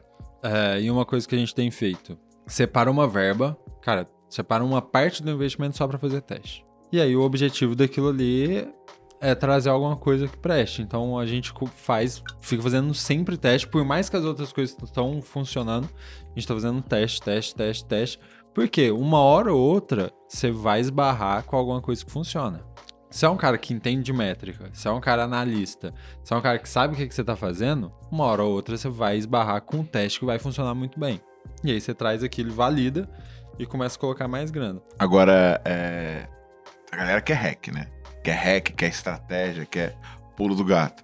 Cara, queria desafiar vocês, Léo. Tipo assim, cara, traz um hack que você usou e que fez é, aumentar o número de oportunidades, que tá fazendo você triplicar. E Lucas, você também, vai pensando aí. Cara, qual foi, tipo assim, né, as mudanças que você fez, por exemplo, cara, na tua prospecção? Né, beleza, tu tá no 10x, tu, tu é cliente 10x, o cara tem que fazer o jabá, né? Pois é. Se você, se você quer ser 10x, tá na descrição desse comentário, então vai lá, se cadastra, solicita um diagnóstico gratuito. Mas assim, dá uma pensada no, cara, o que, que você mudou no pitch, qual foi a ação que você executou, que você fez e, cara, começa aí, manda aí. Fala uma coisa que aumentou o número de oportunidades qualificadas para o time de vendas. Cara, se você for pensar, por exemplo, na questão da pergunta que você falou, né? É basicamente entender o comportamento humano, né? O que chama atenção, curiosidade, modelo AIDA, né? Atenção, interesse, desejo, ação, né? Então, se você entender como funciona o comportamento humano, você consegue melhorar muito seus criativos. Por exemplo, eu vi um. Eu sempre tô vendo coisas novas, tanto do, da ponta de lançamento, da ponta de. Do digital de maneira geral, né? Como eu falei, tem esses grupos que eu vou sempre trocando ideia, o pessoal vai me trazendo coisas novas também, né? Por exemplo, eu vi um, um, um- uma estratégia de lançamento que foi feita no no- em dezembro, no final do ano, que geralmente fala, pessoas falam: ah, não é pra fazer lançamento em final de ano, dezembro, porque não dá certo. Só que a estratégia de lançamento era ju- justamente essa. É a hora de você mudar sua vida. Vem um ano novo por aí. Janeiro você tem que estar com a vida mudada. Vem pra cá. Cara, o lançamento retornou mais de 20 vezes o que foi investido. E foi um valor bem razoável ali, tipo, foi algo em torno de 3 milhões de reais em 7 dias, né? Que retornou, pô, 20 vezes ali, mais ou menos. Caraca. E por que que foi... encaixou tão bem? Porque foi feito no- numa época que as pessoas já tinham pré-concebido na cabeça que, cara, é um ano novo, Então ele Eu tinha preciso- menos concorrência. eu preciso mudar minha vida. E justamente a galera que faz lançamento não costuma fazer lançamento nessa época. Tem menos anúncio rodando, custou mais barato, impactou e bateu mais com a ideia da, da- das pessoas que já estavam pré-concebidas. Então, assim, você entender o comportamento humano, entender o que elas já têm pré-concebidas na mente, utilizar isso na sua estratégia de anúncio, cara, você vai aumentar a conversão. Porque você já tá usando aquilo que a pessoa acredita. E não você tá criando algo novo e tentando fazer ela acreditar no que você tá falando. Não, você só tá usando aquilo que ela já acredita, que ela já tem potencializado, e você só tá dando a direção. Por um exemplo bem grande, né? Aqui no Brasil, é, muita gente acredita que tem que aprender inglês, né? Todo mundo tem isso, claro, porque realmente o mercado de trabalho tá pedindo cada vez mais, né? Só que todo mundo que você pergunta, cara, e aí, como é que tá seu inglês? Porra, tá mais ou menos. Tá caminhando. É, preciso fazer um curso. Sempre aquela, não, intermediário. Morolessa. Tá, é, mais ou menos.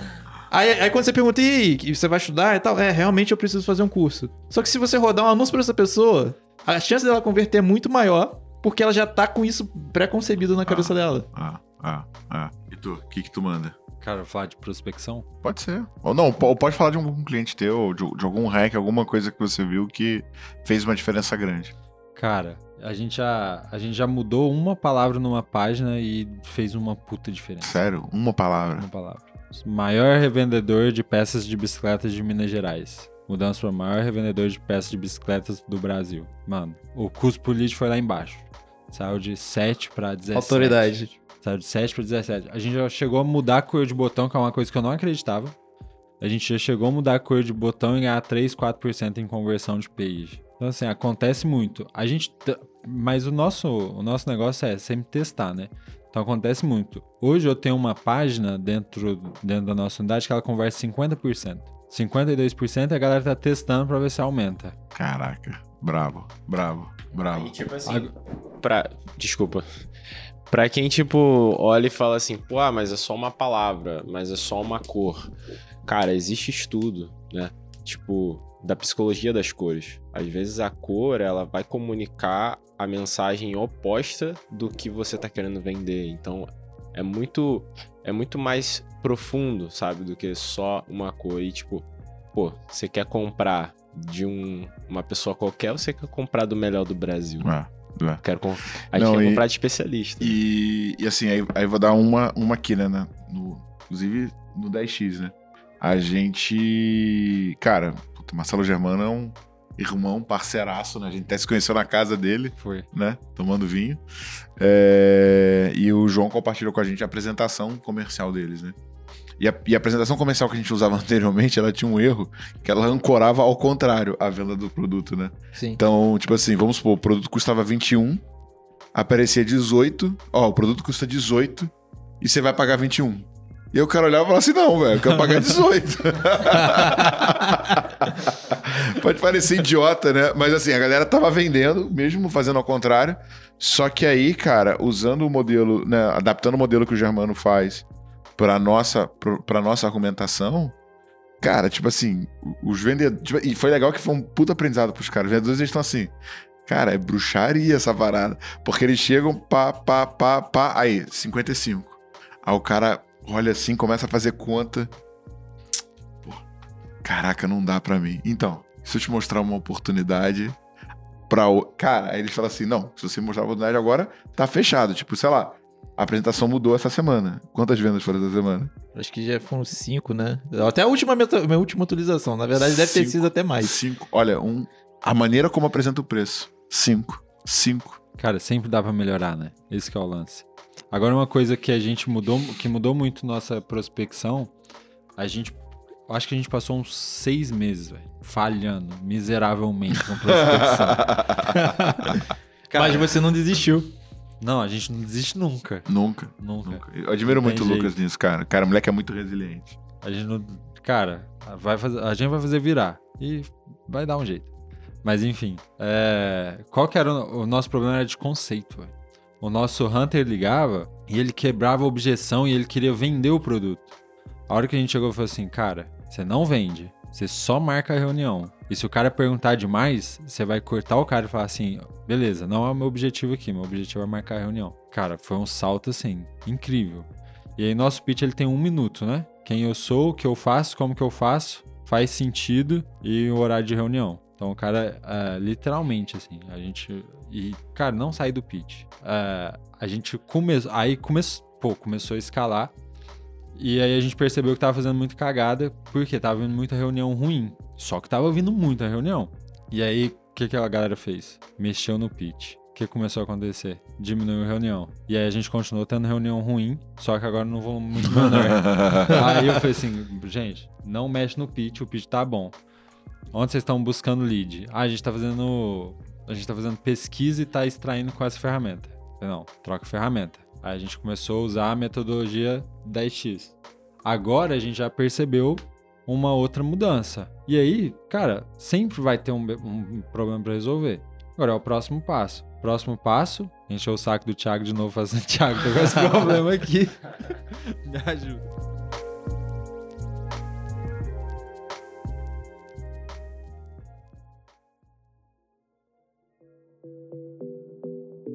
Agora, a gente fala de 10x, né? Mas se a gente pegar a produtividade que você falou, né, de duas por semana para ter dia com 10 em um dia, você fazia, você passou a fazer mais em um dia mais do que você fazia a semana inteira. Então foi mais de 10x, né? Foi. Acho que a gente chegou a fazer, quase fazendo um mês em um dia. Um mês e um dia. Caraca. Cara, o povo ficou maluco, assim. Porque a gente toca uma, a gente toca uma campainha de hotel toda vez que marca uma reunião. E a ideia era bater uma palma. Só que a galera não comprou ideia, a galera bate palma mesmo, assim. Então, pensa uma sexta-feira.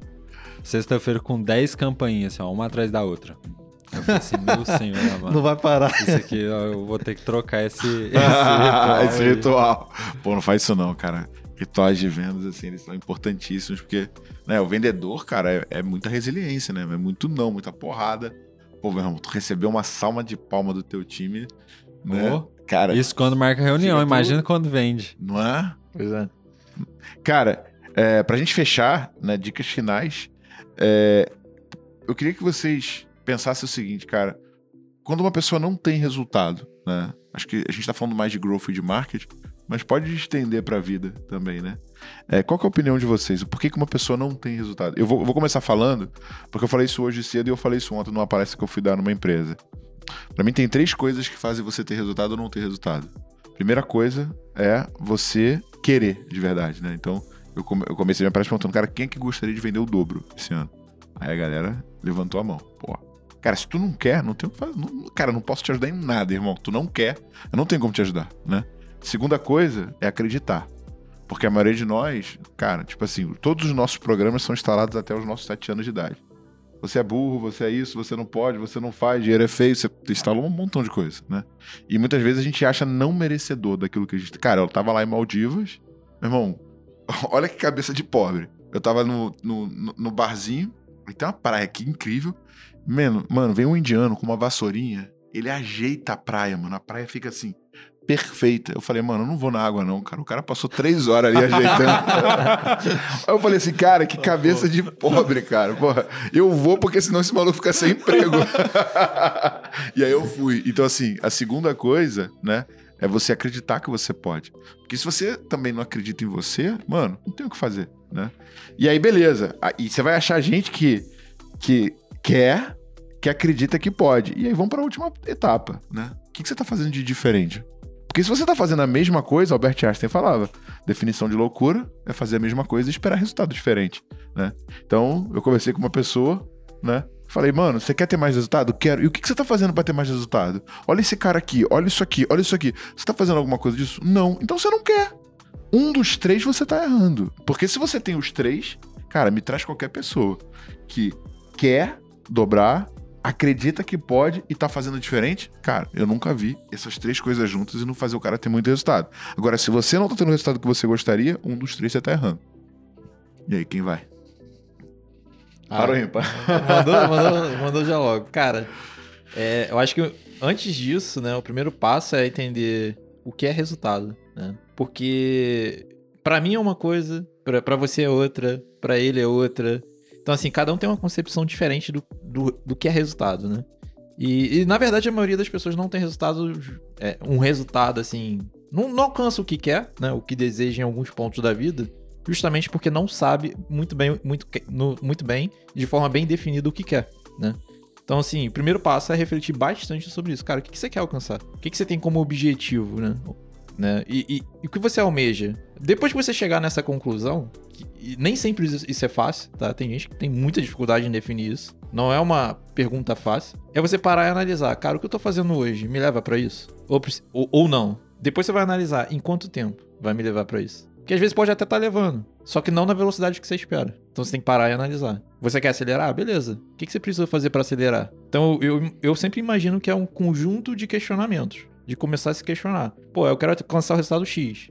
Beleza, como? Em quanto tempo? Ah, não tá satisfatório esse tempo que eu tô indo. Beleza. Como, como que você acelera? O que, que você precisa? Ah, eu preciso investir em mentoria? Preciso comprar curso? Preciso andar com gente que tá, que tá nessa velocidade? Qual é a minha referência? É, então, assim, é você entender, né? Hoje, eu, hoje eu, às vezes, eu mentoro algumas pessoas, né? Nesse sentido. Tipo, por exemplo, até o meu primo lá que eu comentei. Tipo, eu tô ajudando ele a se tornar. Ele, ele já conseguiu emprego? Não, ele fez entrevista de emprego pra, pra, se tornar desenvolvedor, né? É... Aí eu perguntei, ó, inclusive ontem eu conversei com ele, falei, cara, e aí, como é que foi essa entrevista e tal? Aí ele foi me explicou algumas perguntas que foram feitas lá na entrevista. É primeiro, prim- ele tá indo nos processos, né? Tá aprendendo ainda. Então, acabou que ele. Ele falou, cara, eu acho que não vão me chamar e tal. Ele foi me explicou as respostas que ele deu. Eu falei, cara, realmente deu ruim pra você. você não foi muito bem nessas respostas suas. Mas assim. É... E eu comecei a questionar ele, cara, o que você quer alcançar? Aí ele começou a me falar. Eu falei, beleza, em quanto tempo? Ele começou a me falar. Eu falei, beleza, qual tá sendo seu nível de execução? Aí ele foi falou. Eu, tá, cara, não tá encaixado. Você precisa acelerar? Bati nele, cara. Você quer isso aí? Então acelera, irmão. Por exemplo, ele comentou comigo até do LinkedIn. Pô, cara, meu LinkedIn não tá tendo tanto acesso, né? Não tô sendo tão visualizado. Apesar de já ter sido encontrado, é, prospectado por algumas empresas, ponto RH e tal, fez entrevista e tudo, né? E é uma pessoa que saiu do zero, né? E tá aprendendo de forma autodidata programação, né? Em poucos meses já desenvolveu muito, já criou site, criou landing criou um monte de coisa.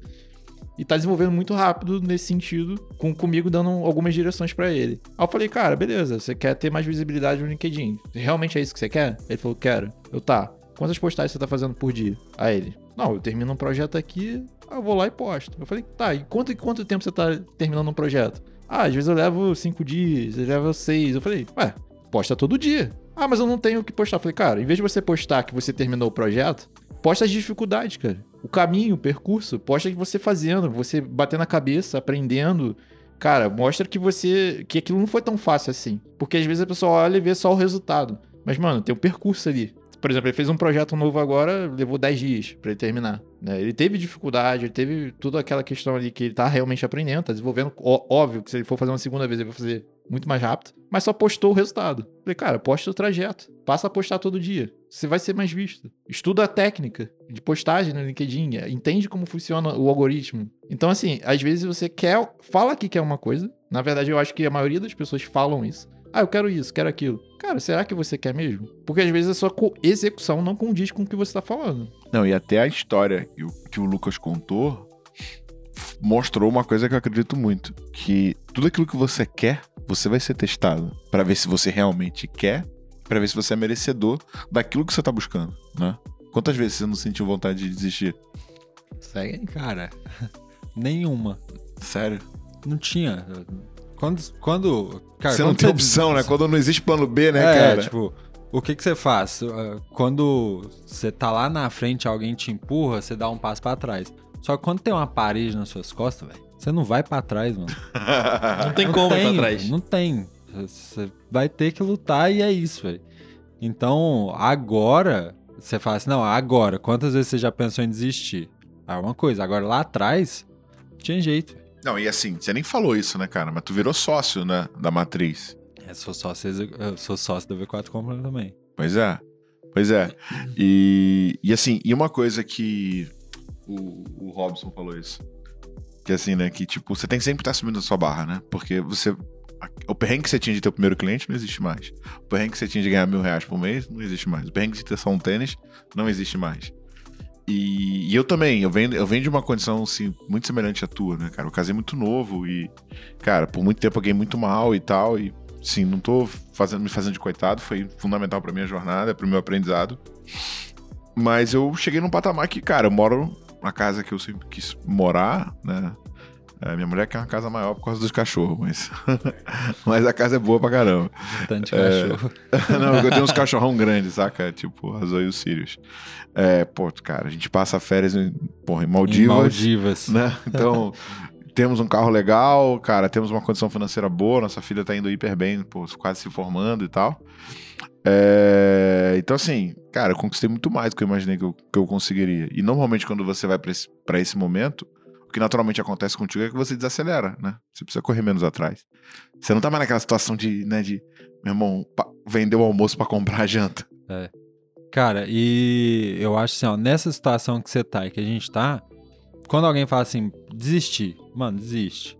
Tem pessoas que têm essa a opção de realmente pensar, de levar a sério desistir. A gente não tem. Você não tem opção de desistir. E, cara, o cara vem reclamar, velho. Você fala assim, mano, aceita que você tem a opção de desistir, velho. Você tem a opção de sair daqui, arrumar um outro emprego? Assim, eu não tenho. No patamar que você tá, piorou. Você não pode nem cogitar, não pode nem passar pela cabeça. Você fala assim, não, desiste não, tô é cansado, vou dormir. E só. Mas eu, pra gente finalizando, né?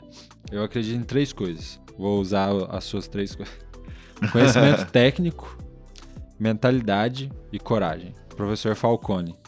A meta é a, é a força motriz do conhecimento técnico. Por que, que você não vende o dobro hoje? Você não sabe como. Se você soubesse, você fa- fazia. Então por que que hoje, por que que você não teve o resultado que você teve em abril e em março? Porque provavelmente alguma coisa você aprendeu em março que você não sabia. Sim. Então o conhecimento técnico é fundamental. Quando eu descobri isso, eu descobri isso tarde, que, cara, o resultado que as pessoas têm é resultado do conhecimento técnico que elas têm. Conhecimento técnico é fundamental. Você precisa ter um diploma? Não, mas você precisa ter um conhecimento técnico. Receita previsível, o cara que não leu receita previsível, ele não vai absorver aquele conteúdo. Se ele não lê nenhum, nenhum livro, ou se ele não absorver nenhum conteúdo de venda, ele não vai aprender. Pronto, fato. Então, você saiu da faculdade, ou você não entrou na faculdade, e você não está disposto a aprender, esquece. É, é aí que você chegou, é aí que você vai ficar. Arranja um jeito de aprender. Às vezes tem jeito fácil, às vezes tem jeito difícil. Outro ponto. Mentalidade. Tem muita gente que fala assim, ah, você é a média das cinco pessoas que você mais anda. Eu desacredito, né? Com quem que o Bill Gates andava? Com quem que o Steve Jobs andava, mano? Que, tipo, que, que média que é essa? Se o Fala, cara é mano, não melhor dá, do que ele, né? Porque se, se o Steve Jobs tá na média de cinco, quem que são esses cinco? É. Saca? Então, tipo, ajuda, ajuda pra caramba. mas vem de mentalidade. Eu malho 6 horas da manhã. Você acorda cedo também, né? Seis. É assim, depois que eu voltei de Maldivas, eu passei a acordar às 5 e meia, porque eu acho que eu tô meio que no fuso horário de lá. Mas com... Tá bem perdido dos horários. Humilde, né? Humilde. Humilde. mas como... Não, mas, mas assim, é- é- essa noite vai ser bom, porque como eu só dormi duas horas até agora, eu vou conseguir, acho que, tipo, nivelar agora meu, meu fuso horário. Cara, se você acorda e reclama, você tem que acordar cedo. Se você vai malhar e posta pô na força do ódio, se você tem um objetivo ou se você tem um desafio e você fala, putz, tem que fazer isso, tem que fazer aquilo. Mano, as coisas não vai rolar, velho. Não vai rolar. E eu comecei a eu comecei a acordar cedo e malhar cedo, eu, eu- eu já acordo, jogo uma água no rosto e vou. Nem Por quê? reflete, né? Porque se você for discutir com você, tu fica, né, cara? Mano, é, quem quer acordar cedo, o lance de acordar cedo é acorda, põe os dois pés no chão e vai fazer alguma coisa. Não pensa. Pensou, acabou. E aí, por que eu fui, acordei cedo, comecei a acordar cedo? Eu fui um dia e aí eu percebi, pô, Produtividade foi outra. e o meu humor com a equipe foi totalmente diferente. Então todo dia eu acordo e falo, porra, do caralho, velho. Segunda-feira, adoro segunda-feira. Mano, você tem uma semana inteira pra fazer um milhão de coisas. Isso começou a mudar a mentalidade. E aí eu falo pra todo mundo, pô, falo, ah, na força do ódio. Mano, eu sei que você não foi malhar na força do ódio, não, velho. Você tá indo porque você gosta. Para de falar essas merda. Ah. Que aí você vai gostar muito mais, você vai se dedicar muito mais e o negócio vai acontecer. Então, para de se enganar, para de entrar nessa zona, né? Que eu falo, mano, para de fazer isso, velho. Vai, vai trabalhar, mano, acha bom. Agradece, pô, do caralho, o que, que a gente fez hoje? Para de sentar em mesa de. Para de sentar em mesa de amigo pra ficar reclamando. E é isso que a média das cinco pessoas fazem, né? É, esse é o problema, né? Pô, eu tenho certeza que se a gente sair daqui, nós quatro, e for sentar em algum lugar, ninguém vai reclamar, velho. A gente só vai falar de crescimento de coisa boa. Chegar segunda-feira, o que a gente vai fazer? Vai pensar em crescimento de coisa boa. Não, e, e é engraçado que, né, ontem eu tava. Quando eu peguei o avião, ontem de manhã, né, eu botei a música do, do William 7 lá, né, tipo. É, Como é que a letra fala que, mãe, é, cheguei, che- é, cheguei onde eu falei que, que, que eu- conseguiria, mas o maior não é a grana que eu tenho, sim saber que sem Deus nada disso aconteceria. E, e a letra, ele, ela fala muito dessa coisa, da, tipo, da conquista, né? E, e, cara, e aí, essa foi uma das empresas, né, que, que eu vendi pra ir pra Maldivas, né, no, no desafio. E, cara, eu fui lá, tipo assim, eu saltei em Chapecó e fui dar uma palestra em Machadinho, né? E tem 300 quilômetros de uma cidade pra outra. Que, e é- isso aqui não é 300 quilômetros na linha reta, é tipo, saca? É aquela, tipo, curva pra um lado, curva pro outro.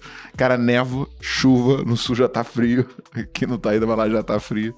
É, E aí o motorista foi, cara, três horas. Eu fui pô, matando os sapiens ali pra caramba. Na volta, o negócio que era pra levar três horas levou quatro horas e meia. né? No primeiro, primeiro, primeiro pedaço, caiu uma árvore. Aí os caras, tipo, tiraram lá um pedaço, levou um tempão. Conseguiram tirar, a gente passou. Cara, 5 km pra frente ele estourou o pneu. Mais 30 minutos trocando.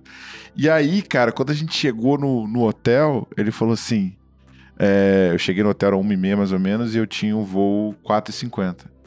E aí ele falou assim: Poxa, cara, que pena, cara, você não vai dormir nada. Eu falei: Quê? Tenho duas horas, mano, tô feliz da vida. quantas vezes eu virei noite, mano, sem ter nem duas horas pra dormir. E quantas vezes eu não dormi preocupado com conta, com coisa que eu tinha que pagar. Olha que maravilha, cara. Eu fiz check-in, entrei no quarto. Já viu aquele meme do cara que chega, cai na cama E e levanta. de novo? Era eu. Só que, cara, assim, velho, eu tenho uma parada que eu desligo, velho. Eu deitei na cama, botei o despertador, pum, tocou o despertador. Eu dormi duas horas, assim, profundamente.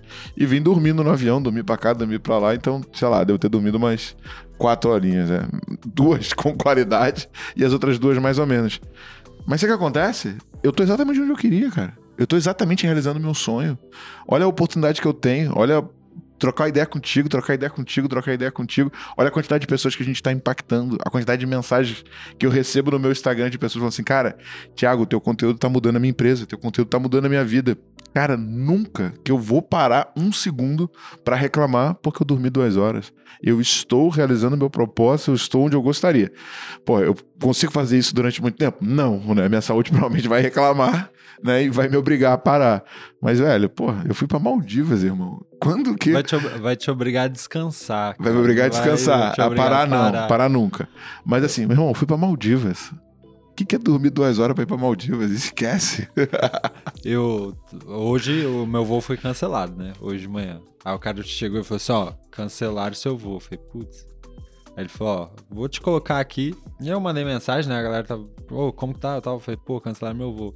Aí, eu, pô, que chato, velho, trabalhão. Eu falei, pô, nada, eu vou pra Congonhas. Ah, e agora a gente tem acesso à sala VIP, né? E eu não conheço a sala VIP de Congonhas, tô achando do caralho. Aí ela falou assim, mano, você não acha ruim nada? Eu falei assim, não, mano. Ó, eu vou chegar, vou chegar no horário que tinha que chegar. Vai dar tudo certo, mano, tá tudo, tá tudo bem. Então, cara, mentalidade. Você vai onde sua mente deixar que você vai e é só. Cara, tem um. há um mês atrás, Luan, que aconteceu o nosso incidente. Cara, tipo, pensa no dia. Eu gravei com um dos maiores investidores do Brasil, Jander Martins, investiu na RD, investiu. Cara, tipo assim, o cara é meio que o. Ele, ele, ele é o Midas, né? Ele conversando com a gente assim. Olha, olha o Jander. Ele, é, eu falei, Jander, quantas empresas você tem? Aí ele com um caderninho, ele tem uns 80 e pouco. Não, 70 e pouco, eu acho. É, aí ele com um caderninho. Paz, eu cheguei a 20, mas eu acho que tem mais. Não foi? Foi. Aí, cara, assim, animal, né? Só nós quatro sabemos o quanto foi bom o conteúdo, né, Luan? E depois a gente entrevistou o Rafael Duton, que é um dos fundadores da, da Movile, né, que virou iFood e tudo mais. E depois o Bruno Nandim, que é o VP de vendas da Stefanini. E agora o Lucas Domingues. Não, pô, cara, não. Esse Pô, papo aqui no tá... hall da fama. Não, mano, esse papo aqui tá numa qualidade absurda, irmão. Pô, tu não tem noção do quanto isso aqui vai, vai fazer diferença na vida das pessoas. E aí, cara, passou- isso foi na terça, passou a semana inteira. Na sexta-feira, o Luan levanta e fala assim: Olha, cara, como é que eu vou te dizer isso? Tivemos um problema Hum. e os episódios foram perdidos. Todos eles. Eu tentei de tudo, mas a gente não conseguiu recuperar a gravação. Pô, mas nem um áudio, Luan. Ah, tá. Cara, e, e é engraçado que, assim, o Léo sabe que. Vocês já viram o documentário da Anitta, né? Que a Anitta fica puta e sai dando esporro em todo Eu sou meio Anitta, assim? Tipo, eu fico puta, eu saio dando esporro em todo mundo. Só que, cara, eu comecei a ler um livro chamado O Obstáculo é o Caminho. Anota que esse livro é incrível. É, E ele conta que, tipo assim, não importa o que acontece contigo, saca? O que importa é como você reage ao que acontece contigo. Ele conta uma história que me marcou muito, que é o seguinte. É, Thomas Edison tava chegando em casa e aí o filho dele falou assim: Olha, os bombeiros passaram aqui e falaram pra você voltar pro escritório. Ele voltou pro escritório. Quando ele chegou lá, tinha oito caminhões de bombeiro tentando apagar o escritório. Um prédio que ele construiu que era a prova de fogo. Tinha 10 anos de pesquisa lá, né? E ele virou pro filho dele e falou assim: Só tem lixo aí. Chama tua mãe, fala pra tua mãe chamar os amigos dela, porque o show de pirotecnia que vocês vão ver nas próximas três horas, nunca mais vocês vão ver. Porque cada hora vinha uma labareda de uma cor diferente por causa do laboratório, entendeu? E aí você pensa o seguinte: calcula-se que aquele, aquele, aquele escritório, no dinheiro atual era mais ou menos um milhão de dólares, no dinheiro de hoje seriam uns 22 milhões de dólares que ele estava perdendo ali.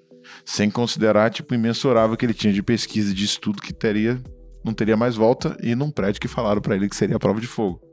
Qual que é a moral da história, né? Ele chegou à conclusão de que não teria o que fazer, né? Já tava pegando fogo. Ele não ia conseguir mudar, e, o- e o que dá para fazer, os bombeiros estavam tentando fazer. E aí ele ressignificou e falou: Cara, começa de novo, só tem lixo aí. E ainda pegou mais, vamos aproveitar para assistir o show de pirotecnia, porque as labaredas vão ter uma cor diferente. Então, assim, o que, que, eu, que, que eu levei para mim, né? E o Léo, Léo chegou pra mim e falou assim: Cara, não sei o que, que tu tá estudando, não, mas tô impressionado com a tua reação. né? que ele já viu alguns rompantes meu puto da vida, né? Qual que foi a reação, Léo? Cara, ele falou assim, cara, tem que ver como que a gente consegue ajudar o Luan e tudo mais, né? Nessa ponta. E pra que isso não ocorra mais, né? Pra que a gente não tenha esse problema mais. O Thiago de antigamente falaria, cara, isso não pode acontecer. Daria uma leve surtada. Mas assim, teve um posicionamento totalmente diferente, né? É, eu acho que é isso, assim. é, Acontece duas vezes, né? Acontece de verdade e depois acontece a tua reação. Se você simplesmente ficar puto, briga, xinga o caramba, você só vai tornar pior um evento que já é ruim, né? Agora, se você olha para aquele evento e fala, cara, o que, que eu posso aprender com isso? Para que ele não volte a acontecer, né? E eu duvido que o Luan, pro bem dele, perca Não, mais vai, um né, episódio de Mas, podcast. cara, teve, engraçado, teve um puta aprendizado. Agora a gente tem backup até. Backup nu- do backup. Backup do backup do backup, backup na nuvem, backup no local, backup no HD externo. Então, assim, melhoramos o nosso processo em um nível absurdo, de uma hora pra outra. Então, o obstáculo é o caminho. E o último ponto. Coragem. Eu tenho uma frase que eu levo ela pra decidir quase tudo na minha vida. Que é, não é porque você tem medo de voar que seu avião vai cair. Nenhum avião caiu e alguém falou assim, é porque a galera que tava aí tava com medo. Nenhum. Cara, não é porque você tem medo de fazer alguma coisa que aquilo vai dar errado. Quando eu abri a cafeteria, velho, eu, eu tremia, assim, eu não dormia. Mas assim, cara, não é o medo que vai fazer o negócio dar errado. Que fez o negócio dar errado foi a escolha do ponto, né? não foi o não mesmo. foi o medo. E, cara, você vai precisar. é, uma hora você vai ser colocado à prova. E você vai precisar fazer coisa que você nunca fez. E, cara, vai te dar medo pra caralho. E a coragem é a habilidade de fazer as coisas mesmo com medo. E não é a habilidade de não sentir medo. Então, se você tiver conhecimento técnico, uma mentalidade boa, tiver coragem pra fazer, irmão, cara, eu acho que você atinge qualquer resultado que você, que você planejar. É, e aí, o ponto é, planeje sempre resultados maiores do que seu conhecimento técnico, que vão pressionar a sua mentalidade para continuar no caminho certo e que vão te dar medo. Cara, ninguém te segura, na minha opinião. Animal, cara. Animal. Animal. Aula, hein? Aula, hein? Galera, ó, você Muito que bom. ficou até o final, tá? Duas coisas. Primeiro, dá cinco estrelas se você tá ouvindo no Spotify. Cara, isso é importante pra gente, faz com que o conteúdo seja mais seja entregue pra mais pessoas. Se você, se você tá no YouTube, curte, deixe seu comentário, compartilha. Se você não tá inscrito no canal, se inscreve, marca no sininho pra você ser notificado. Cara, tá buscando ter mais resultado, implantar uma metodologia de crescimento. Você pode tanto achar o Lucas, né? Como é, que, V4 como, é, Company. como é que te acha no, no, no LinkedIn? Lucas Domingues. Lucas Domingues. Instagram, Lucas Domingues também. Lucas.silva Dom. E, pô, V4, V4company.com. V4 Company. Ou você fala marketing digital perto do seu telefone e a gente te acha. Muito boa. Cara, se você quiser um diagnóstico gratuito, tá? Da Growth Machine, analisando o teu negócio, entendendo o que você tá fazendo e buscando suas alavancas de crescimento, tanto para ir pro 10x, como o Lucas foi, ou indo pra nossa aceleração, cara, aqui embaixo vai ter também um formulário. Só se cadastrar, meu time vai entrar em contato contigo e vai agendar um bate-papo bem bacana pra gente entender qual é a tua principal alavanca de crescimento e, e o caminho mais curto pra você chegar nas suas metas. Léo, quem quiser trocar ideia contigo, como é que te acha? Leonardo.alexandre.si. Instagram e LinkedIn. Bom, ó, o meu Instagram é thiago com th.reis.gm. Inclusive, tá rolando ao vivo a live aqui enquanto enquanto a gente tá fazendo esse podcast, tá rolando uma live. Se você não tá me seguindo, você perdeu essa live, tá? E LinkedIn, se jogar Thiago Reis Growth Machine, você vai me achar. YouTube, Thiago Reis Growth Machine também. E é isso aí, galera. Vamos pra cima. Até a próxima. Valeu! Boa.